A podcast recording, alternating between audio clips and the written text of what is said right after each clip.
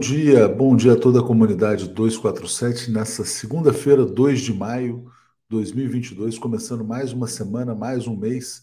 Feliz Dia do Trabalhador para todos que nos acompanham, para quem pôde descansar um pouco no dia de ontem, caiu no domingo, mas enfim, ainda assim, parabéns a todos os trabalhadores, trabalhadoras do Brasil. Bom dia, Thelma. Faltam 244 dias para a vitória da democracia. Ótima semana a todos. Bom dia, Almeida, mandando um abraço lá de Arapiraca, Arapiraca Alagoas, juntinho da Daphne, está dizendo bom dia, Rosângela Sabino, lá de Carangola, Minas Gerais, presente. Tenho amigos de Carangola, então muito boa lembrança aqui. Bom dia, o Zeca Campos está sempre aqui com a gente também, a todos os membros, assinantes, Goiânia presente aqui, o Zé Fernandes mandando um abraço lá da cidade de Goiânia. E a gente começa falando então sobre o primeiro de maio, né? Marcante a diferença entre os dois postulantes à presidência da República. Ex-presidente Lula foi ao Pacaembu, Praça Charles Miller, defendeu os direitos dos trabalhadores, uma nova, não diria reforma, uma revisão das normas trabalhistas para assegurar direitos à maioria dos trabalhadores que estão sendo massacrados no Brasil desde o golpe de Estado. Jair Bolsonaro mandou um vídeo para a Avenida Paulista, passou lá por uma manifestação completamente esvaziada em Brasília, não falou, viu que tinha pouquíssima gente, mas era uma manifestação que defendia o fechamento do Supremo Tribunal Federal, enfim, o golpe de Estado marcado uh, para a data da sua derrota. Mas, aparentemente, o Bolsonaro deu uma recuada, né? Ele sempre vai, estica, né? Estica, recua, é assim que ele funciona. De qualquer maneira, acho que as pessoas puderam perceber o contraste, né? Quem está do lado do povo brasileiro, quem está do lado da confusão. O Bolsonaro é só confusão, até mesmo em feriado.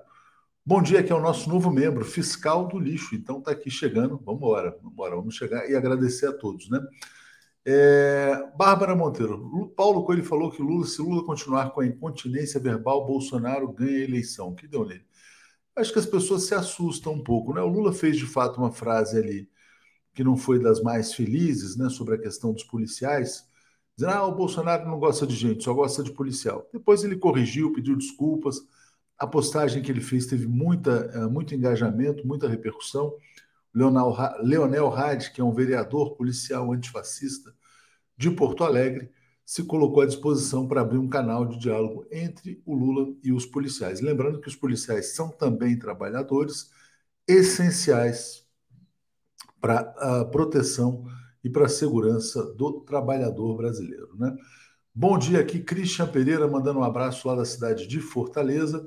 E bom dia aqui também, olha só que legal, Luiz Cristino de Goiás Velho, a cidade de Goiás, patrimônio mundial da humanidade. Bom, vamos embora, vamos chamar o Zé Reinaldo, vamos começar aqui já trazendo o nosso editor internacional. Cadê a vinheta? Já botando aqui. Vamos embora comentário de Zé Reinaldo. Bom dia, Zé. Boa semana para você, tudo bem? Bom dia, Léo. Desculpa. Bom dia, Léo. Igualmente, boa semana. Bom dia a toda a comunidade. Boa semana a todos. É isso aí. Também estou um pouco alérgico aqui, Zé. Então também estamos aqui um pouco. Essa, o tempo vai mudando, a gente vai ficando um pouco mais vulnerável. Eu, eu comi, um, eu comi um cuscuz agora fico com uns ah, de Entendi. entendi. Zé, fala para a gente desse primeiro de maio, como é que você viu esse dia, essa data? Uh, bom, a importância não precisamos destacar. Depois te passo para falar sobre as efemérides aí também do 2 de maio. Muito bem. Bom, o contraste é evidente, como você já falou, em relação aos discursos e às perspectivas, é, mas eu acho que foi um pouco fraco, né? As manifestações de parte a parte não corresponderam às expectativas dos respectivos organizadores é, do lado assim das forças progressistas e dos movimentos aí, sindicais e sociais, é preciso refletir mais sobre a maneira de organizar e mobilizar o povo. Acho que não bastam as redes sociais, é preciso fazer um trabalho de mobilização, uma campanha durante a semana. Mas é, eu acho que o recado foi dado da parte do Lula, os sindicatos também deram o seu recado. É, é uma, uma, uma fase da nossa luta que a gente está enfrentando. Né? E Bolsonaro, é isso que você disse, ele aparentemente deu uma recuada, mas foi uma recuada de tom. Eu acho que, que as ameaças antidemocráticas permanecem. Não quer dizer que vá haver um golpe necessariamente, mas as ameaças permanecem. ele está investindo contra o processo eleitoral e certamente, se ele perder as eleições, como a gente espera que perca, ele vai querer tumultuar o ambiente político e vai abrir uma nova frente de luta é, contra as forças democráticas. É, o Hélio Gaspar, inclusive, escreveu no domingo né, que é um, é um golpe com data marcada, que é o dia 2 de outubro, quando ele perder as eleições, quando aparecer o resultado das urnas, e aí ele fala que não reconhece. Né? Bom dia, aqui é a Janaína Miranda, nossa assinante, já foi assinante membro, acho que está renovando aqui a assinatura, agradeço muito a ela. Uh, Zé Reinaldo, vamos lá, efemérides de 2 de maio.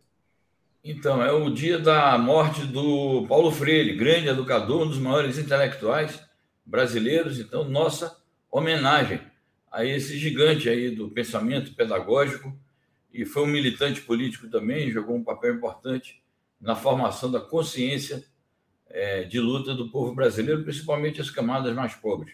Foi secretário de Educação aqui do primeiro governo progressista de esquerda é, em São Paulo, da Prefeitura de São Paulo, com a Erundina, e é uma figura que projetou muito o nome do Brasil no exterior. Há 25 anos, né, Zé? 25, 25. anos, então, na verdade. Foi em 97, exatamente. 25 exatamente. Anos. Ricardo Simão está dizendo: temos que fazer o mesmo. Em BH, ninguém sabia das manifestações, faltou divulgação, na verdade, né? Quer dizer, os atos foram esvaziados, é um fato. O formato também precisa ser revisto, né? Muita falação, tem que ser uma coisa mais dinâmica, mas, de qualquer maneira, é importante destacar a presença do ex-presidente Lula voltando às ruas. Né? É, Maria Helena está dizendo: Viva Paulo Freire, 25 anos da sua partida, esperançar até a vitória. Né? É, esperançar é um verbo que marca muito esse período que a gente está vivendo também. Também para o mundo, né, Zé? Porque o mundo está numa fase muito complicada.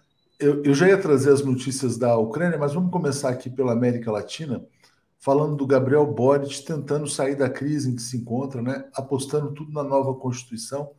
Mais espaço para você nos explicar. É isso, a situação lá continua complicada. Saíram pesquisas nos últimos dias em que ele está com menos de 25% de aprovação e também o projeto constitucional conta com 40% já de rejeição.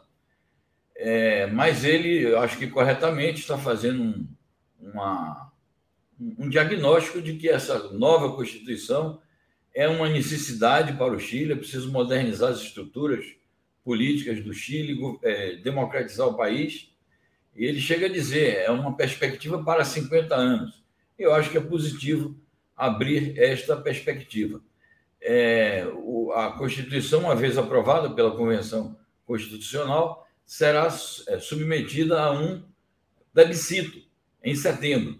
Então, preocupa o fato de que 40% já antecipadamente estão dizendo que rejeitam a Constituição. Seria terrível, abriria, acho que, uma crise política no país é, a rejeição da Constituição. E seria uma derrota das forças democráticas, porque a própria eleição do Boric ela veio na esteira daqueles acontecimentos de 2019, cuja é, principal reivindicação era uma nova Constituição para o Chile. E houve um plebiscito sobre isso. O povo aprovou que tinha que ser uma Constituição exclusiva. Aprova-se uma Constituição e depois se rejeita nas urnas. Isso seria uma, uma contradição terrível. É, mostra que uma direita, é, uma vez que sai do poder, se enche assim de, de mais força ainda para enfrentar as forças democráticas. É uma lição para todos. Com certeza. Deixa eu ler esse comentário do Pedro Ayrton, né? Muita gente às vezes nos critica por falar excessivamente na questão de golpe, nos alertas, né? Mas o Pedro está dizendo: no dia que perder a eleição, Bolsonaro vai recuar, vai dizer que respeita a Constituição e que passará a faixa para o vencedor. Anotem, tomara, né? Tomara que seja assim. É, Bárbara Arena dizendo: Paulo Freire, sempre do berço à velhice.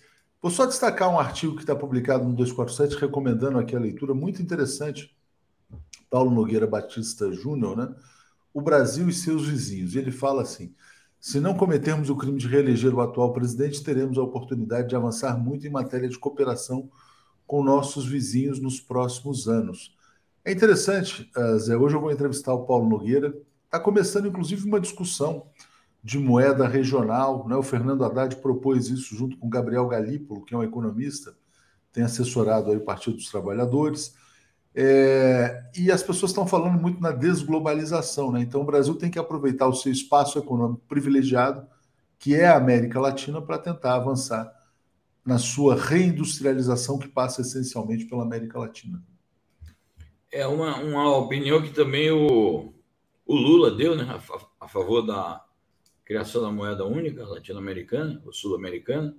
É algo a ser estudado e eu acho que precisa de muitos processos aí de alinhamento econômico, de políticas de integração, mas a ideia é boa e deve-se trabalhar por isso, não tenha dúvida. Nilson Abreu, vejam manifestações de 1 de maio em Cuba e na China, como a nossa esquerda deveria fazer vídeos disponíveis no YouTube. Bom, um lugar sempre que tem muita manifestação de 1 de maio é a França, Zé. Então, recado a Macron no 1 de maio francês, protestos em várias cidades. A CGT, que é a central sindical deles, muito forte. Passo para você falar sobre o 1 de maio na França foi muito importante. Em várias cidades da França houve manifestações. É, são manifestações já tradicionais. A esquerda francesa nunca deixou de sair às ruas neste dia, como a esquerda europeia de uma maneira geral. E as manifestações foram fortes.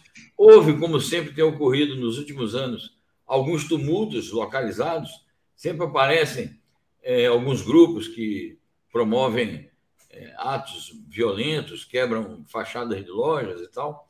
Mas essa não é a tônica. A tônica são as críticas à política econômica do, do Macron, é o anúncio de que ele vai enfrentar o protesto social. E é interessante observar que muitas das forças políticas que estavam na organização do, da manifestação francesa pela CGT, muitas forças políticas são da esquerda, são partidos de esquerda, que, embora o tenham apoiado, já anunciaram apoiaram apenas por uma questão de exclusão, de barrar a extrema-direita, mas já disseram que estão liminarmente, desde o começo do novo governo, em oposição ao seu governo. Então, o Macron que se prepare para enfrentar o protesto social. Claro que está tudo também ligado às eleições legislativas que ocorrerão é, em junho, em dois turnos, dia 12 e dia 19 e dependendo da força que o Macron consiga obter dessas eleições, ele poderá enfrentar com maior ou menor capacidade política esses protestos. Claro que os protestos são sempre bem-vindos é, quando eles apontam uma perspectiva de oferecer alternativas e saídas para a crise do capitalismo na Europa e na França, em particular. José Leonel Fioravante, tenho parentes policiais militares que estavam pensando em votar no Lula. Depois da fala, não vão mais. Alguém deve orientar o Lula sobre as suas falas. Bom, Lula se desculpou, né? Uh, mas há essa pressão, né? Para que ele, na verdade, se concentre mais nos temas essenciais, né? E menos improviso. Mas sempre foi assim. O Lula sempre falou de improviso e ganhou as últimas eleições, né? Então é importante também relativizar um pouco essa crítica aqui. É, vamos lá. Uh, aqui vou ler o comentário do Luiz Presa, está dizendo: Boric, Macron e outros são farsas como Tabata, plantados pelo neoliberalismo, uma situação que só desmobiliza uma esquerda desiludida, está dizendo aqui. É, Zé, vamos lá, vamos passar para as notícias da Ucrânia. Antes eu quero mostrar para você aqui o que foi a capa da revista Time nessa semana, né? Então a mídia dos Estados Unidos continua nesse processo de transformar o Zelensky num grande herói. Então aqui, como o Zelensky lidera e o Zelensky recebeu a visita da Nancy Pelosi, que é como se fosse uma espécie de presidente da Câmara dos Deputados lá nos Estados Unidos, né? É, nessa linha de que vai liberar ajuda financeira cada vez mais. Passo para você falar sobre esse culto ao Zelensky e também a ajuda financeira dos Estados Unidos. Bom, o culto ao Zelensky é uma fabricação, uma montagem das potências ocidentais é, com auxílio direto da mídia, porque esse discurso aí é uníssono em todo o mundo. Então, eles ficam. Até filmes já estão é, produzindo é, com o lema de que o, o Zelensky seria um herói da humanidade. Então, é algo completamente é, contraditório com a figura dele, não tem nada a ver com, com heroísmo, nem, nem com estadismo, nem com liderança política. Mas ele está no, no olho do furacão em um grande conflito mundial e é um instrumento é, do qual as potências ocidentais se valem para enfrentar a Rússia politicamente. Mas ele, é, eu acho que ele próprio sabe que ele é um mero instrumento e que em algum dia ele vai ser também descartado, porque o Ocidente vai precisar de outras, outros expedientes para enfrentar os problemas maiores que virão aí no futuro. E uma demonstração, diga. Não, não, ia trazer essa notícia, né? Ele Pronto. dizendo estar grato ao batalhão Azov, destacando Pronto. o profissionalismo da milícia. Era exatamente esse o link que eu ia fazer, quer dizer, uma demonstração cabal de que ele não tem a mínima condição de ser herói de nada, é essa vinculação que ele tem com o batalhão Azov, que é reconhecido no mundo inteiro como um batalhão que tem é, nazifascistas, que utiliza a simbologia nazifascista, que herdou é, a ideologia e a linha política das forças chamadas nacionalistas ucranianas que se venderam ao nazifascismo durante a Segunda Guerra Mundial. E, inclusive, essa celeuma, a notícia é, resgata a celeuma que houve na Grécia, porque ele levou lá um combatente do Azov, que é grego, e isso criou uma grande insatisfação. O governo grego não gostou da coisa, apesar de ser um governo conservador. Todas as forças políticas representadas da direita à esquerda no parlamento grego é, manifestaram seu desagrado com, com a manifestação do Zelensky junto a um cara do batalhão Azov. Então, como pode um, um presidente de um país que leva um miliciano de um batalhão como esse para um parlamento estrangeiro, e não só, o batalhão Azov é considerado parte integrante do, dos corpos de defesa nacional da Ucrânia. E uh, hoje está jogando papel, claro, eles exaltam esse batalhão porque diz que ele está jogando papel de resistência, mas na verdade jogando o papel principal ali no esconderijo da, da siderúrgica de Azovstal, utilizando civis como escudos humanos. Então é isso. É, o Zelensky se vale desse tipo de é, recurso para poder enfrentar a realidade cada vez mais desfavorável a ele no combate militar com a Rússia. Luciana Barros diz: estão elevando a heróis os nazistas, né? E o Carlos Augusto de Bones Cruz, o momento político é a eleição presidencial, a Constituição a, e eleição do Congresso Nacional, está dizendo. 1964 não acabou. Ainda somos tutelados por militares. Essa tutela não existe, né? Os militares é que estão querendo transmitir essa, é, esse, é, esse medo, né? Então a gente tem que também ter é, noção do que, que é a Constituição brasileira e também não se render facilmente. Né? Vamos lá. É, não queremos promover mudança de regime na Ucrânia, diz Lavrov. Então é importante essa fala, né? Ele concedeu entrevista, falou também outra coisa importante, Zé, que não tem nenhuma pressão para encerrar essa guerra até o dia 9 de maio. Mas vou te pedir para falar primeiro sobre a questão da mudança de regime, depois eu ponho a outra notícia aqui. Muito bem. É isso. É muito importante esse esclarecimento, porque há, há dois mitos principais que o Ocidente propaga em relação aos objetivos russos. Um deles é o de que a Rússia quereria é, se expandir para todo o centro e leste da Europa e recuperar o que foi outrora o Império Czarista e depois o Império Soviético.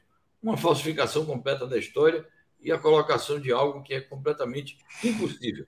Mas, além de ser impossível, é, não está, de fato, no escopo da operação militar especial da Rússia.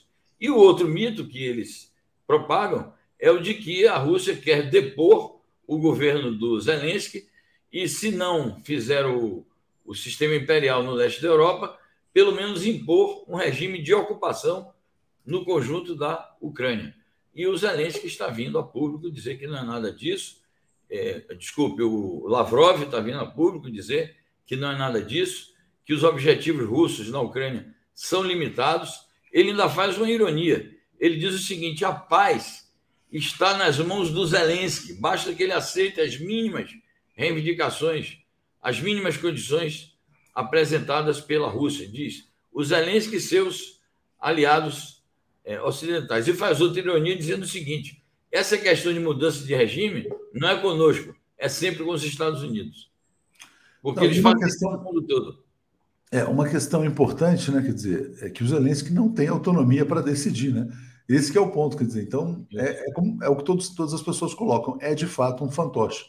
Cadu Lacerda está dizendo: as críticas às falas do ex-presidente Lula me lembram a fábula do velho, menino e o burro. Sempre tem alguém contra. Já Zelensky será em breve o próximo Moro. Muito boa fábula, muito boa lembrança do Cadu.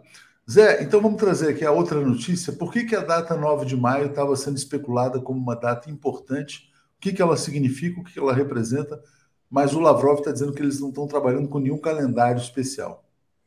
Muito importante também esse outro esclarecimento do Lavrov, porque difundiu-se essa história de que a, a Rússia tinha um prazo. Eu cheguei até a comentar sobre isso aqui, é, que a Rússia tinha um prazo é, do dia 9 de maio. Dia 9 de maio é a data mais importante da nacionalidade russa, que é o dia da vitória do povo russo e dos povos soviéticos é, na guerra patriótica, que é como a Rússia chama e como a União Soviética chamava a, o esforço de guerra dos povos soviéticos na Segunda Guerra Mundial. Então, para os povos da União Soviética e o povo remanescente, o povo russo, é, eles não chamam a guerra, a Segunda Guerra Mundial, eles chamam a Grande Guerra Patriótica. E porque eles se consideram os grandes vitoriosos nessa Grande Guerra Patriótica, foi uma guerra de salvação nacional desde que o país foi invadido pelas tropas nazifascistas. Fazem habitualmente no dia 9 de maio um grande desfile militar, uma grande parada na, na Praça Vermelha, e então começou a se difundir isso. Bom, eles têm esse prazo, porque se chegar o dia 9, o que é que o Putin vai apresentar de, de conquista? Ele vai se desgastar, porque o povo vai cobrar dele. Ó, oh, os nossos soldados estão morrendo lá e você não trouxe nenhuma conquista. Então, Lavrov está dizendo que o problema deles não é o calendário, o problema deles, é, para apressar ou não apressar é, a operação, é a preservação das vidas de civis e das tropas russas. Então, eles acham que cometeram. Lembrando que nesse fim de semana começou, na verdade, a sair muita gente lá de Azovstal, né, em Mariupol, onde havia muitos civis ali debaixo daquela, naquele bunker lá da, da siderúrgica, né? Exatamente. Jorge Lacerda está perguntando se o batalhão Azov será o futuro Estado Islâmico do Ocidente, se eles podem se converter em terroristas, né? Antes de te passar, Zé, para responder, vou ler o comentário do Rodney Flores dizendo: Zelensky está numa situação difícil. Se quiser parar a guerra, o que não deseja, os fascistas o matam e dizem que foram os russos. Também tem a pressão interna. Né? Mas você acha que o, exército, o batalhão Azov, pode se transformar numa organização terrorista, caso não seja controlado? Eu acho que sim. Acho que essa hipótese é plausível. É, e, e na, na, hipótese de que esse conflito se prolongue, mesmo que a Rússia consiga uma vitória militar imediata, e consiga estabelecer parâmetros de negociação para separar essa região leste e sudeste da Ucrânia do conjunto do território nacional ucraniano, é, mesmo que se estabelecesse um acordo é, ligado a isso, esses batalhões Azov vão continuar é, atuando e podem recorrer aos métodos terroristas, sim, à, à moda do, do ISIS, ou chamado Estado Islâmico. É um perigo e acho que os russos levam isso em conta quando insistem na tese de que eles não querem impor regime de ocupação e nem querem depor o governo. Isso vai ser um problema depois da própria autonomia é, nacional ucraniana que vai resolver. E o que o Rodney Flores colocou também é plausível. É possível, sim, que os setores ultra-radicais desse nacionalismo nazifascista estejam também chantageando o Zelensky, pressionando ele e, digamos, criando, impedindo as condições para a, o desenvolvimento das conversações e que se chegue a um acordo. Agora, queria aproveitar também para dizer que em várias declarações recentes do Lavrov, ele tem dado a entender que prosseguem as negociações. Não está havendo uma mesa de negociações formal, como houve no começo, até o finalzinho de março, aquela reunião principal que houve no, em Istambul, mas estão havendo entendimentos. Há emissários conversando de parte a parte, tentando ver se volta a criar as condições para uma reunião mais solene, mais formal, que restabelecesse oficialmente as negociações visando ao cessar-fogo e a uma futura paz. É isso aí. Deixa eu agradecer aqui ao Márcio Doni, lembrando, há 25 anos perdemos Paulo Freire, patrono da educação brasileira. Permanece sua presença simbólica no estímulo de uma educação para a liberdade para o exercício da cidadania. Abaixo, a militarização das escolas. Não é à toa né, que Paulo Freire é o grande inimigo dos fascistas no Brasil. Romeu Pinheiro Costa, o Ocidente dividido entre neocons e neoliberais. Tem razão. Pepe Escobar abordou esse tema também na fala recente. Zé, vou trazer uma notícia aqui sobre a China, importante também. China se preocupando com a possibilidade de sanções dos Estados Unidos similares às impostas contra a Rússia. A Liz Truss, que é a chanceler britânica, já começou a falar em sanções contra a China também. Passo para você, Zé.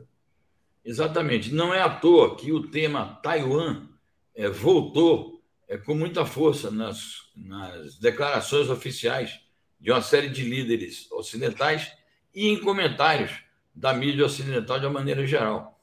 É, e também, naturalmente, aumentaram algumas ações propriamente ditas dos Estados Unidos para provocar a China.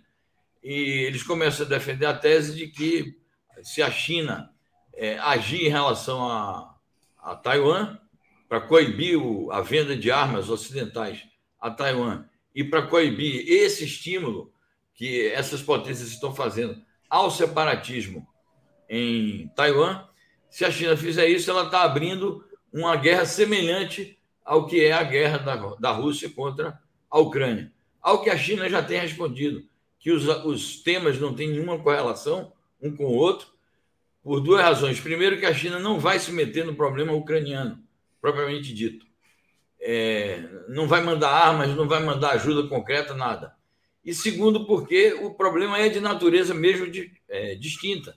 Taiwan faz parte do território da China, enquanto a Ucrânia não fazia parte do território russo. São problemas completamente diferentes. Mas essa notícia, então, aborda uma questão que preocupa a China, mas preocupa o mundo inteiro, que é o seguinte: na base dessas provocações, eles estão esperando que a China tome alguma atitude em relação a Taiwan para impor sanções econômicas e financeiras à China entre essas sanções, bloqueio de, de valores é, chineses denominados em dólares e depositados no exterior, o que, é, o que causa um certo alarme em empresários e banqueiros que estão instalados na China e que têm negócios com a China e que têm dinheiro depositado é, nesses bancos internacionais.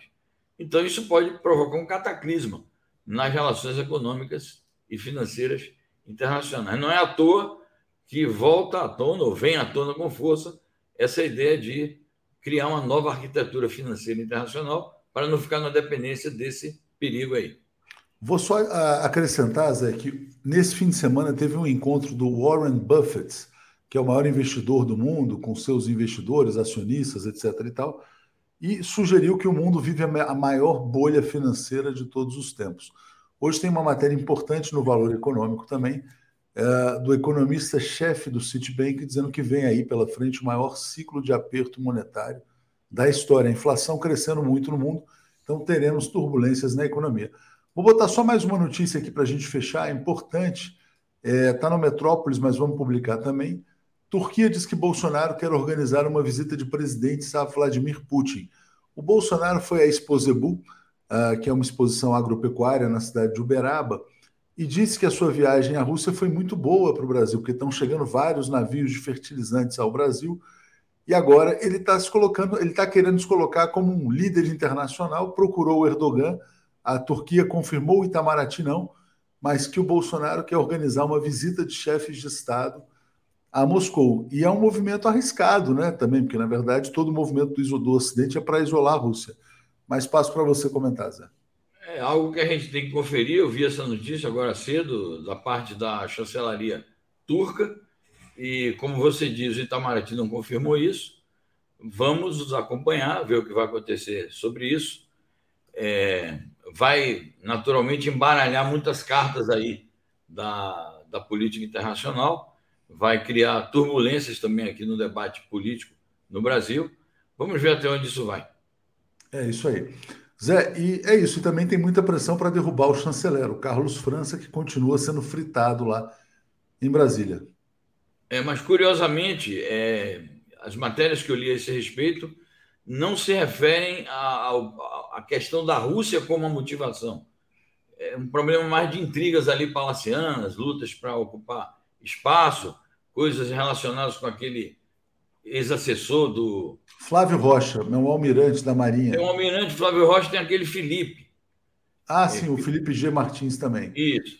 Então, é, são umas intrigas aí ligadas a, a essas disputas de é, palacianas, mas que, por exemplo, o Flávio Rocha não seria, em princípio, contrário à orientação que está sendo implementada no Itamaraty é, relativamente aos votos que o Brasil tem dado é, sobre a questão ucraniana. Então, é algo também a gente conferir direito quais são as motivações é, pelas quais o, o França seria substituído, mas até agora também parece que o Bolsonaro não decidiu. Pelo contrário, ele está decidindo mantê-lo. Mas é essas coisas a gente não tem controle tampouco, né? É isso, Zé. Boa semana para você. Vou seguir aqui com Paulo e Alex. Valeu. Igualmente, um abraço a todos e um excelente programa. Valeu. Tchau, tchau. Alex Sonic e Paulo Moreira Leite. Bom dia, Paulo. Bom dia, Alex. Tudo bem? Bom dia. Boa Bom semana, dia. Alex. Tudo em paz? Olá, tudo bem, Paulo, Atushi, todo mundo aí. Bom dia. Bom dia. Vinícius Pedreira dizendo: Bolsonaro está preocupado com fertilizantes da turma que o apoia e destrói a Amazônia. Parece, às vezes o Bolsonaro passa a impressão de governar basicamente por esses ruralistas aí e está tentando se colocar, né, como eu falava com o Zé Reinaldo, como uma, uma força internacional organizando uma visita a Moscou. Não sei se consegue, se tem peso para isso.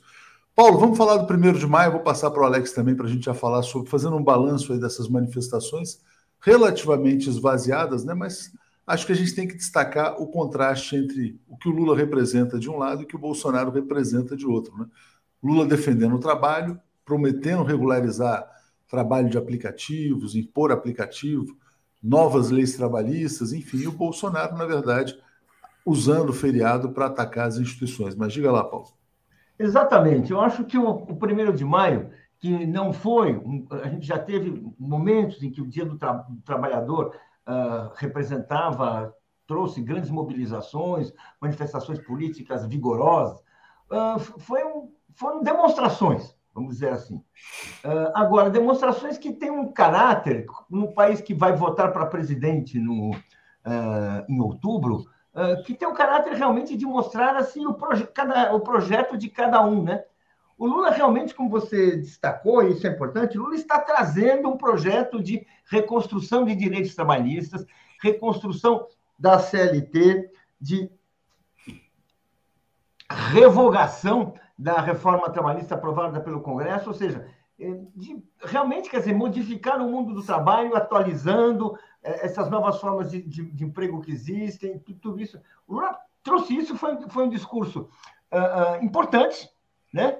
Uh, para quem é importante, que vale a pena uh, uh, ouvir até mais de uma vez, porque não é apenas um discurso da emoção, mas é um discurso da razão, com informações, que dá uma visão do que ele está pensando realmente e do que ele poderá fazer caso, como indicam todas as pesquisas, ele venha a ser eleito. Então, isso foi muito importante. já o primeiro de maio do bolsonarismo foi assim um, um ensaio esvaziado das velhas manifestações golpistas que eles, eles, eles têm, têm feito e continuam fazendo. Uh, de chamar muita atenção e é, é, é, é, um sinal de que, embora o Bolsonaro esteja assim nas últimas 72 horas, com um tom assim um pouco mais moderado, um pouco mais dando, querendo dar, dar a impressão de que está se enquadrando de que está abandonando seus projetos golpistas, é, na, na, na minha visão, é, é, é, é, um, é um ensaio, é, uma, uh, é apenas uma, uma tentativa de quem é, é, enfrentou muita crítica, tomou, apanhou demais esses dias, então está querendo meio que diminuir um pouco assim o fogo contra ele. Mas aí a gente teve assim no, no Rio de Janeiro, né, numa manifestação uh, uh, liderada pelo Daniel Silveira, aquilo que na verdade é, é o símbolo do bolsonarismo e aquilo que é, na verdade, aquilo que o bolsonarismo uh, uh, calcula para uma possibilidade de vitória. Apareceu ali um cocar, um cocar de índio, uh, de, de, de, indígenas norte-americanos, né, no palanque do Daniel Silveira. Exatamente é o sinal do Capitólio. Todo é, teve um sinal, teve o sinal do Capitólio. Vamos repetir o Capitólio, né? Exatamente. Quer dizer, todo mundo lembra que no Capitólio né, aquele, aquela, aquela manifestação golpista uh, organizada pelos aliados do Donald Trump após a derrota para o Biden, e eles tentaram tomar o Capitólio, tentaram impedir a, a, a, a consolidação, a contagem final dos votos, ou seja, tumultuar ali, quer dizer, quebrar né, uma transição que nos Estados Unidos jamais foi interrompida, jamais teve um golpe de Estado assim nos Estados Unidos, né, contra uma eleição, contra um resultado eleitoral. Tentaram fazer isso, não, não foram bem sucedidos, mas deixaram uma marca. Uma marca que está lá e a gente vê que no Brasil existem pessoas né, que já estão de olho no que aconteceu e que ah, ah, ah, estão com esse. Estão aí vagamente eh, se insinuando a respeito de, em caso de derrota, tentar uma operação desse tipo. E é sintomático, eu não sei se vocês viram, chamou atenção o locutor que apresentava o, o, o comício, ele, ele comentou com, a respeito do cidadão que usava lá o, o cocarde indígena. Nós era um chifre, na verdade. Era uma coisa... Não, isso é viking, não é indígena. É. Viking. É, é uma coisa racista. Né? Esse é branco de verdade. O né? que, que é isso? Né? Uma coisa assim, realmente, gente bem polarizado. Né? O, o, o, o, protesto, o primeiro de maio no Pacaembu, inteiramente assim de trabalhadores, de todas as da, da, das principais centrais sindicais, brancos, pretos, todos aqui, os brasileiros, os brasileiros, e aquele lá não, é saudado o branco de verdade. É realmente é. um sinal. Vou te passar, Alex, e vou botar teu artigo na tela aqui, que você diz o seguinte, Alex, olha só. Uh, que o tiro de Bolsonaro contra o STF saiu pela culatra, foi de fato assim um, um primeiro de maio completamente esvaziado para o bolsonarismo, mas passo para você falar sobre. Você resumiu muito bem aqui nesse teu artigo, para você falar sobre o artigo e falar também sobre o primeiro de maio do trabalho, né? Aproveitar o, os dois momentos. Diga lá, Alex. O, o, Bolsonaro deturpou completamente né, o primeiro de maio. Né? Primeiro de maio é o Dia Internacional do Trabalho, Dia do Trabalhador. Ele transformou é, numa, num, num suposto protesto contra o STF mas não houve protesto, protesto, protesto. O que nós vimos na Paulista esvaziada foi um passeio, como todos os domingos, a Paulista é fechada e as pessoas vão lá passear. Estavam lá passeando vestido de amarelo. Agora, não são essas pessoas que vão invadir o Capitólio. Não é? então, é, se ele queria adesão às suas investidas contra o STF, a favor do Daniel Silveira, não conseguiam, as pessoas não estavam lá defendendo Daniel Silveira, eu não vi cartazes com Daniel Silveira, eu vi pessoas passeando pela Avenida Paulista, né? É, alguns pontos ali com discursos de, de é pessoas de menor expressão, né? É, isso foi em, em, Brasília também, Bolsonaro deu uma volta ali na, no meio da claque e, e, foi embora. Quer dizer, é claro que o, é, é o, o sentido era, não, é, quero o apoio da população contra o STF. A população não apoia o Bolsonaro contra o STF. Isso, isso ficou muito claro. Não tem apoio contra o STF, não tem apoio a favor do Daniel Silveira. O, o, o, comício do Rio de Janeiro com o Daniel Silveira tinha 10 pessoas, 15 pessoas, 20 pessoas. Aí puseram aquele cara, o Viking, para quê? Para assustar a gente. Olha, nós vamos invadir. Eu não acho que essas pessoas que foram da Paulista passear vão invadir o Capitólio, vão invadir o Congresso, vão invadir o STF, vão invadir o TSE. Né? Então, o, o que, que o Bolsonaro precisa? Porque só se fala, não, ele ameaça a instituição, ele ameaça a instituição. O que, que ele precisa para consumar um golpe? Ele precisa de confusão, de caos na rua. Ele não vai conseguir caos na rua com essas pessoas que foram ontem a, a esse primeiro de maio deturpado na Avenida Paulista. Né? Essas pessoas não vão quebrar o Capitólio, não vão quebrar o Congresso, não vão quebrar. Então, é, tem, que, tem que ver que é, são ameaças para colocar medo, como o Viking. Ah, vamos colocar ali o Viking para botar medo. Olha, nós vamos invadir o Capitólio. Está lá o Daniel Silveira, né, é, é, produzindo mais provas contra si próprio, diz que estava armado. Estar armado, portando arma, não sendo policial, na manifestação pacífica, aumenta ainda mais a, a, a lista de, de, de acusações ao Daniel Silveira. O Bolsonaro também não, não fez agitação, ficou ali, né? Ah, e tal, não sei o quê, liberdade de expressão, pororó, mas não teve aquelas bravatas, discursos e, e, e, e etc. Né? Agora, o, o, agora, o primeiro de maio do, do, do foi outra coisa, não tem nada a ver com o Daniel Silveira. Eu acho que não é para comparar e tal. É, também esvaziado, sem dúvida, que foi um dos primeiros de maio mais com, com menos gente que eu já vi. Isso reflete a situação dos sindicatos esvaziados, né, desde, desde a reforma trabalhista, né, é, e, e, e, e, também reflete para mim o fato de que os sindicatos não têm esse controle sobre os trabalhadores como já houve antigamente, né? Já tivemos primeiros de maio, né? Enormes e, e tudo isso. Então é, são pontos, né? São pontos a, a, a, se pensar, né? Claro que tudo isso é um, é um reflexo do que acontece, né? Os sindicatos estão esvaziados não tem a, a força de mobilização é, que já tiveram em outros tempos. É importante aqui, então, está aqui o Viking lá nos Estados Unidos e aqui no Brasil também essa representação, né? É, de fato, aqui é para passar um recado: olha, vamos invadir, mas está no terreno da bravata ainda, duvido que eles tenham força para isso. Esse cara foi preso nos Estados Unidos, né? Então acho que é importante passar essa mensagem também. O Paulo, na fala do Lula, ele fez um pedido de desculpas aos policiais, né? Porque um dia antes, no evento lá com o PSOL, é, ele falou o seguinte: olha, o Bolsonaro não gosta de gente, só gosta de polícia. E aí depois ele viu que essa fala era inadequada, fez o meia-culpa, pediu desculpas é, e se arrependeu. Como é que você vê essa questão do diálogo do Lula com as polícias? Vou botar aqui na tela uma matéria do Leonel Hadi, vereador policial antifascista, vereador de Porto Alegre dizendo que o Lula tem que dialogar com o trabalhador policial, que também é importante para a defesa do trabalhador brasileiro. Diga, Paulo. Eu acho que o Leonel Hadi está certíssimo e o Lula está, agiu corretamente quando ele se desculpou.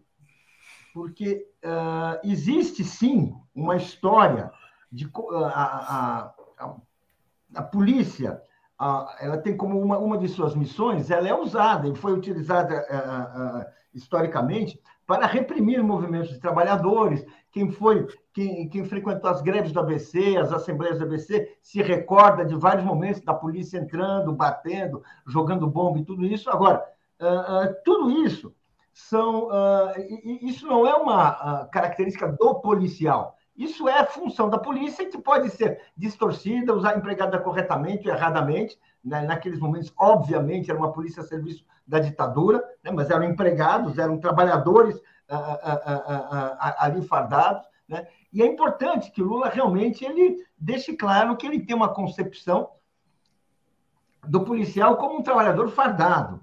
E, e, e assim o trata, e assim defende a sua dignidade, e, e, não custa recordar que durante a presidência a polícia, a, a, os policiais tiveram um tratamento muito muito mais positivo, não esse tratamento que o Bolsonaro procura dar, que é um tratamento assim de usar politicamente o policial, usar o policial uh, como uma, uma força de uma força política, né? a polícia como uma polícia política, para perseguir adversários do governo. Esse é o, é, é, o, é o, que o Bolsonaro faz, enquanto que o Lula tem uma concepção de segurança pública, democrática, que atende a todos, o, que, que, de defesa dos brasileiros, defesa do país.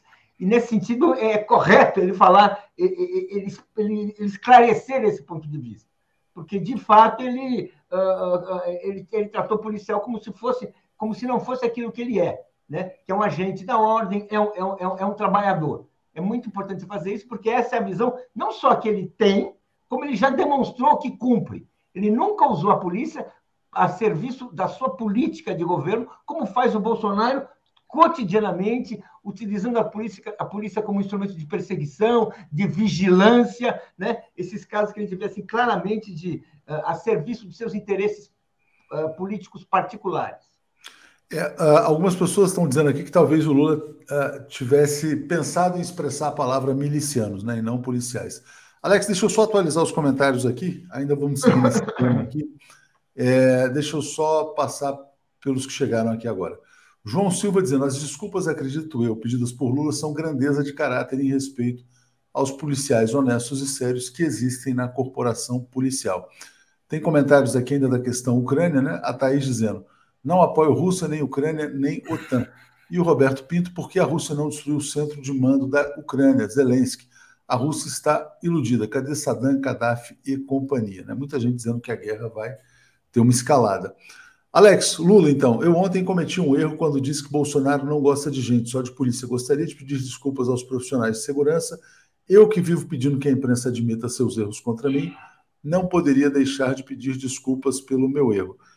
Muitas pessoas têm dito, Alex, que o Lula tem falado muito, às vezes muito de improviso, sem ter um briefing de comunicação sobre o que vai falar ou não vai falar, e aí às vezes acaba tendo esse tipo de escorregão, né, que depois leva a um pedido de desculpa. Eu não acho que tenha perdido muitos votos por isso, não. Eu acho que é uma questão que acontece, mas tem que tentar se evitar. E hoje, vou botar aqui, tem uma notícia, né?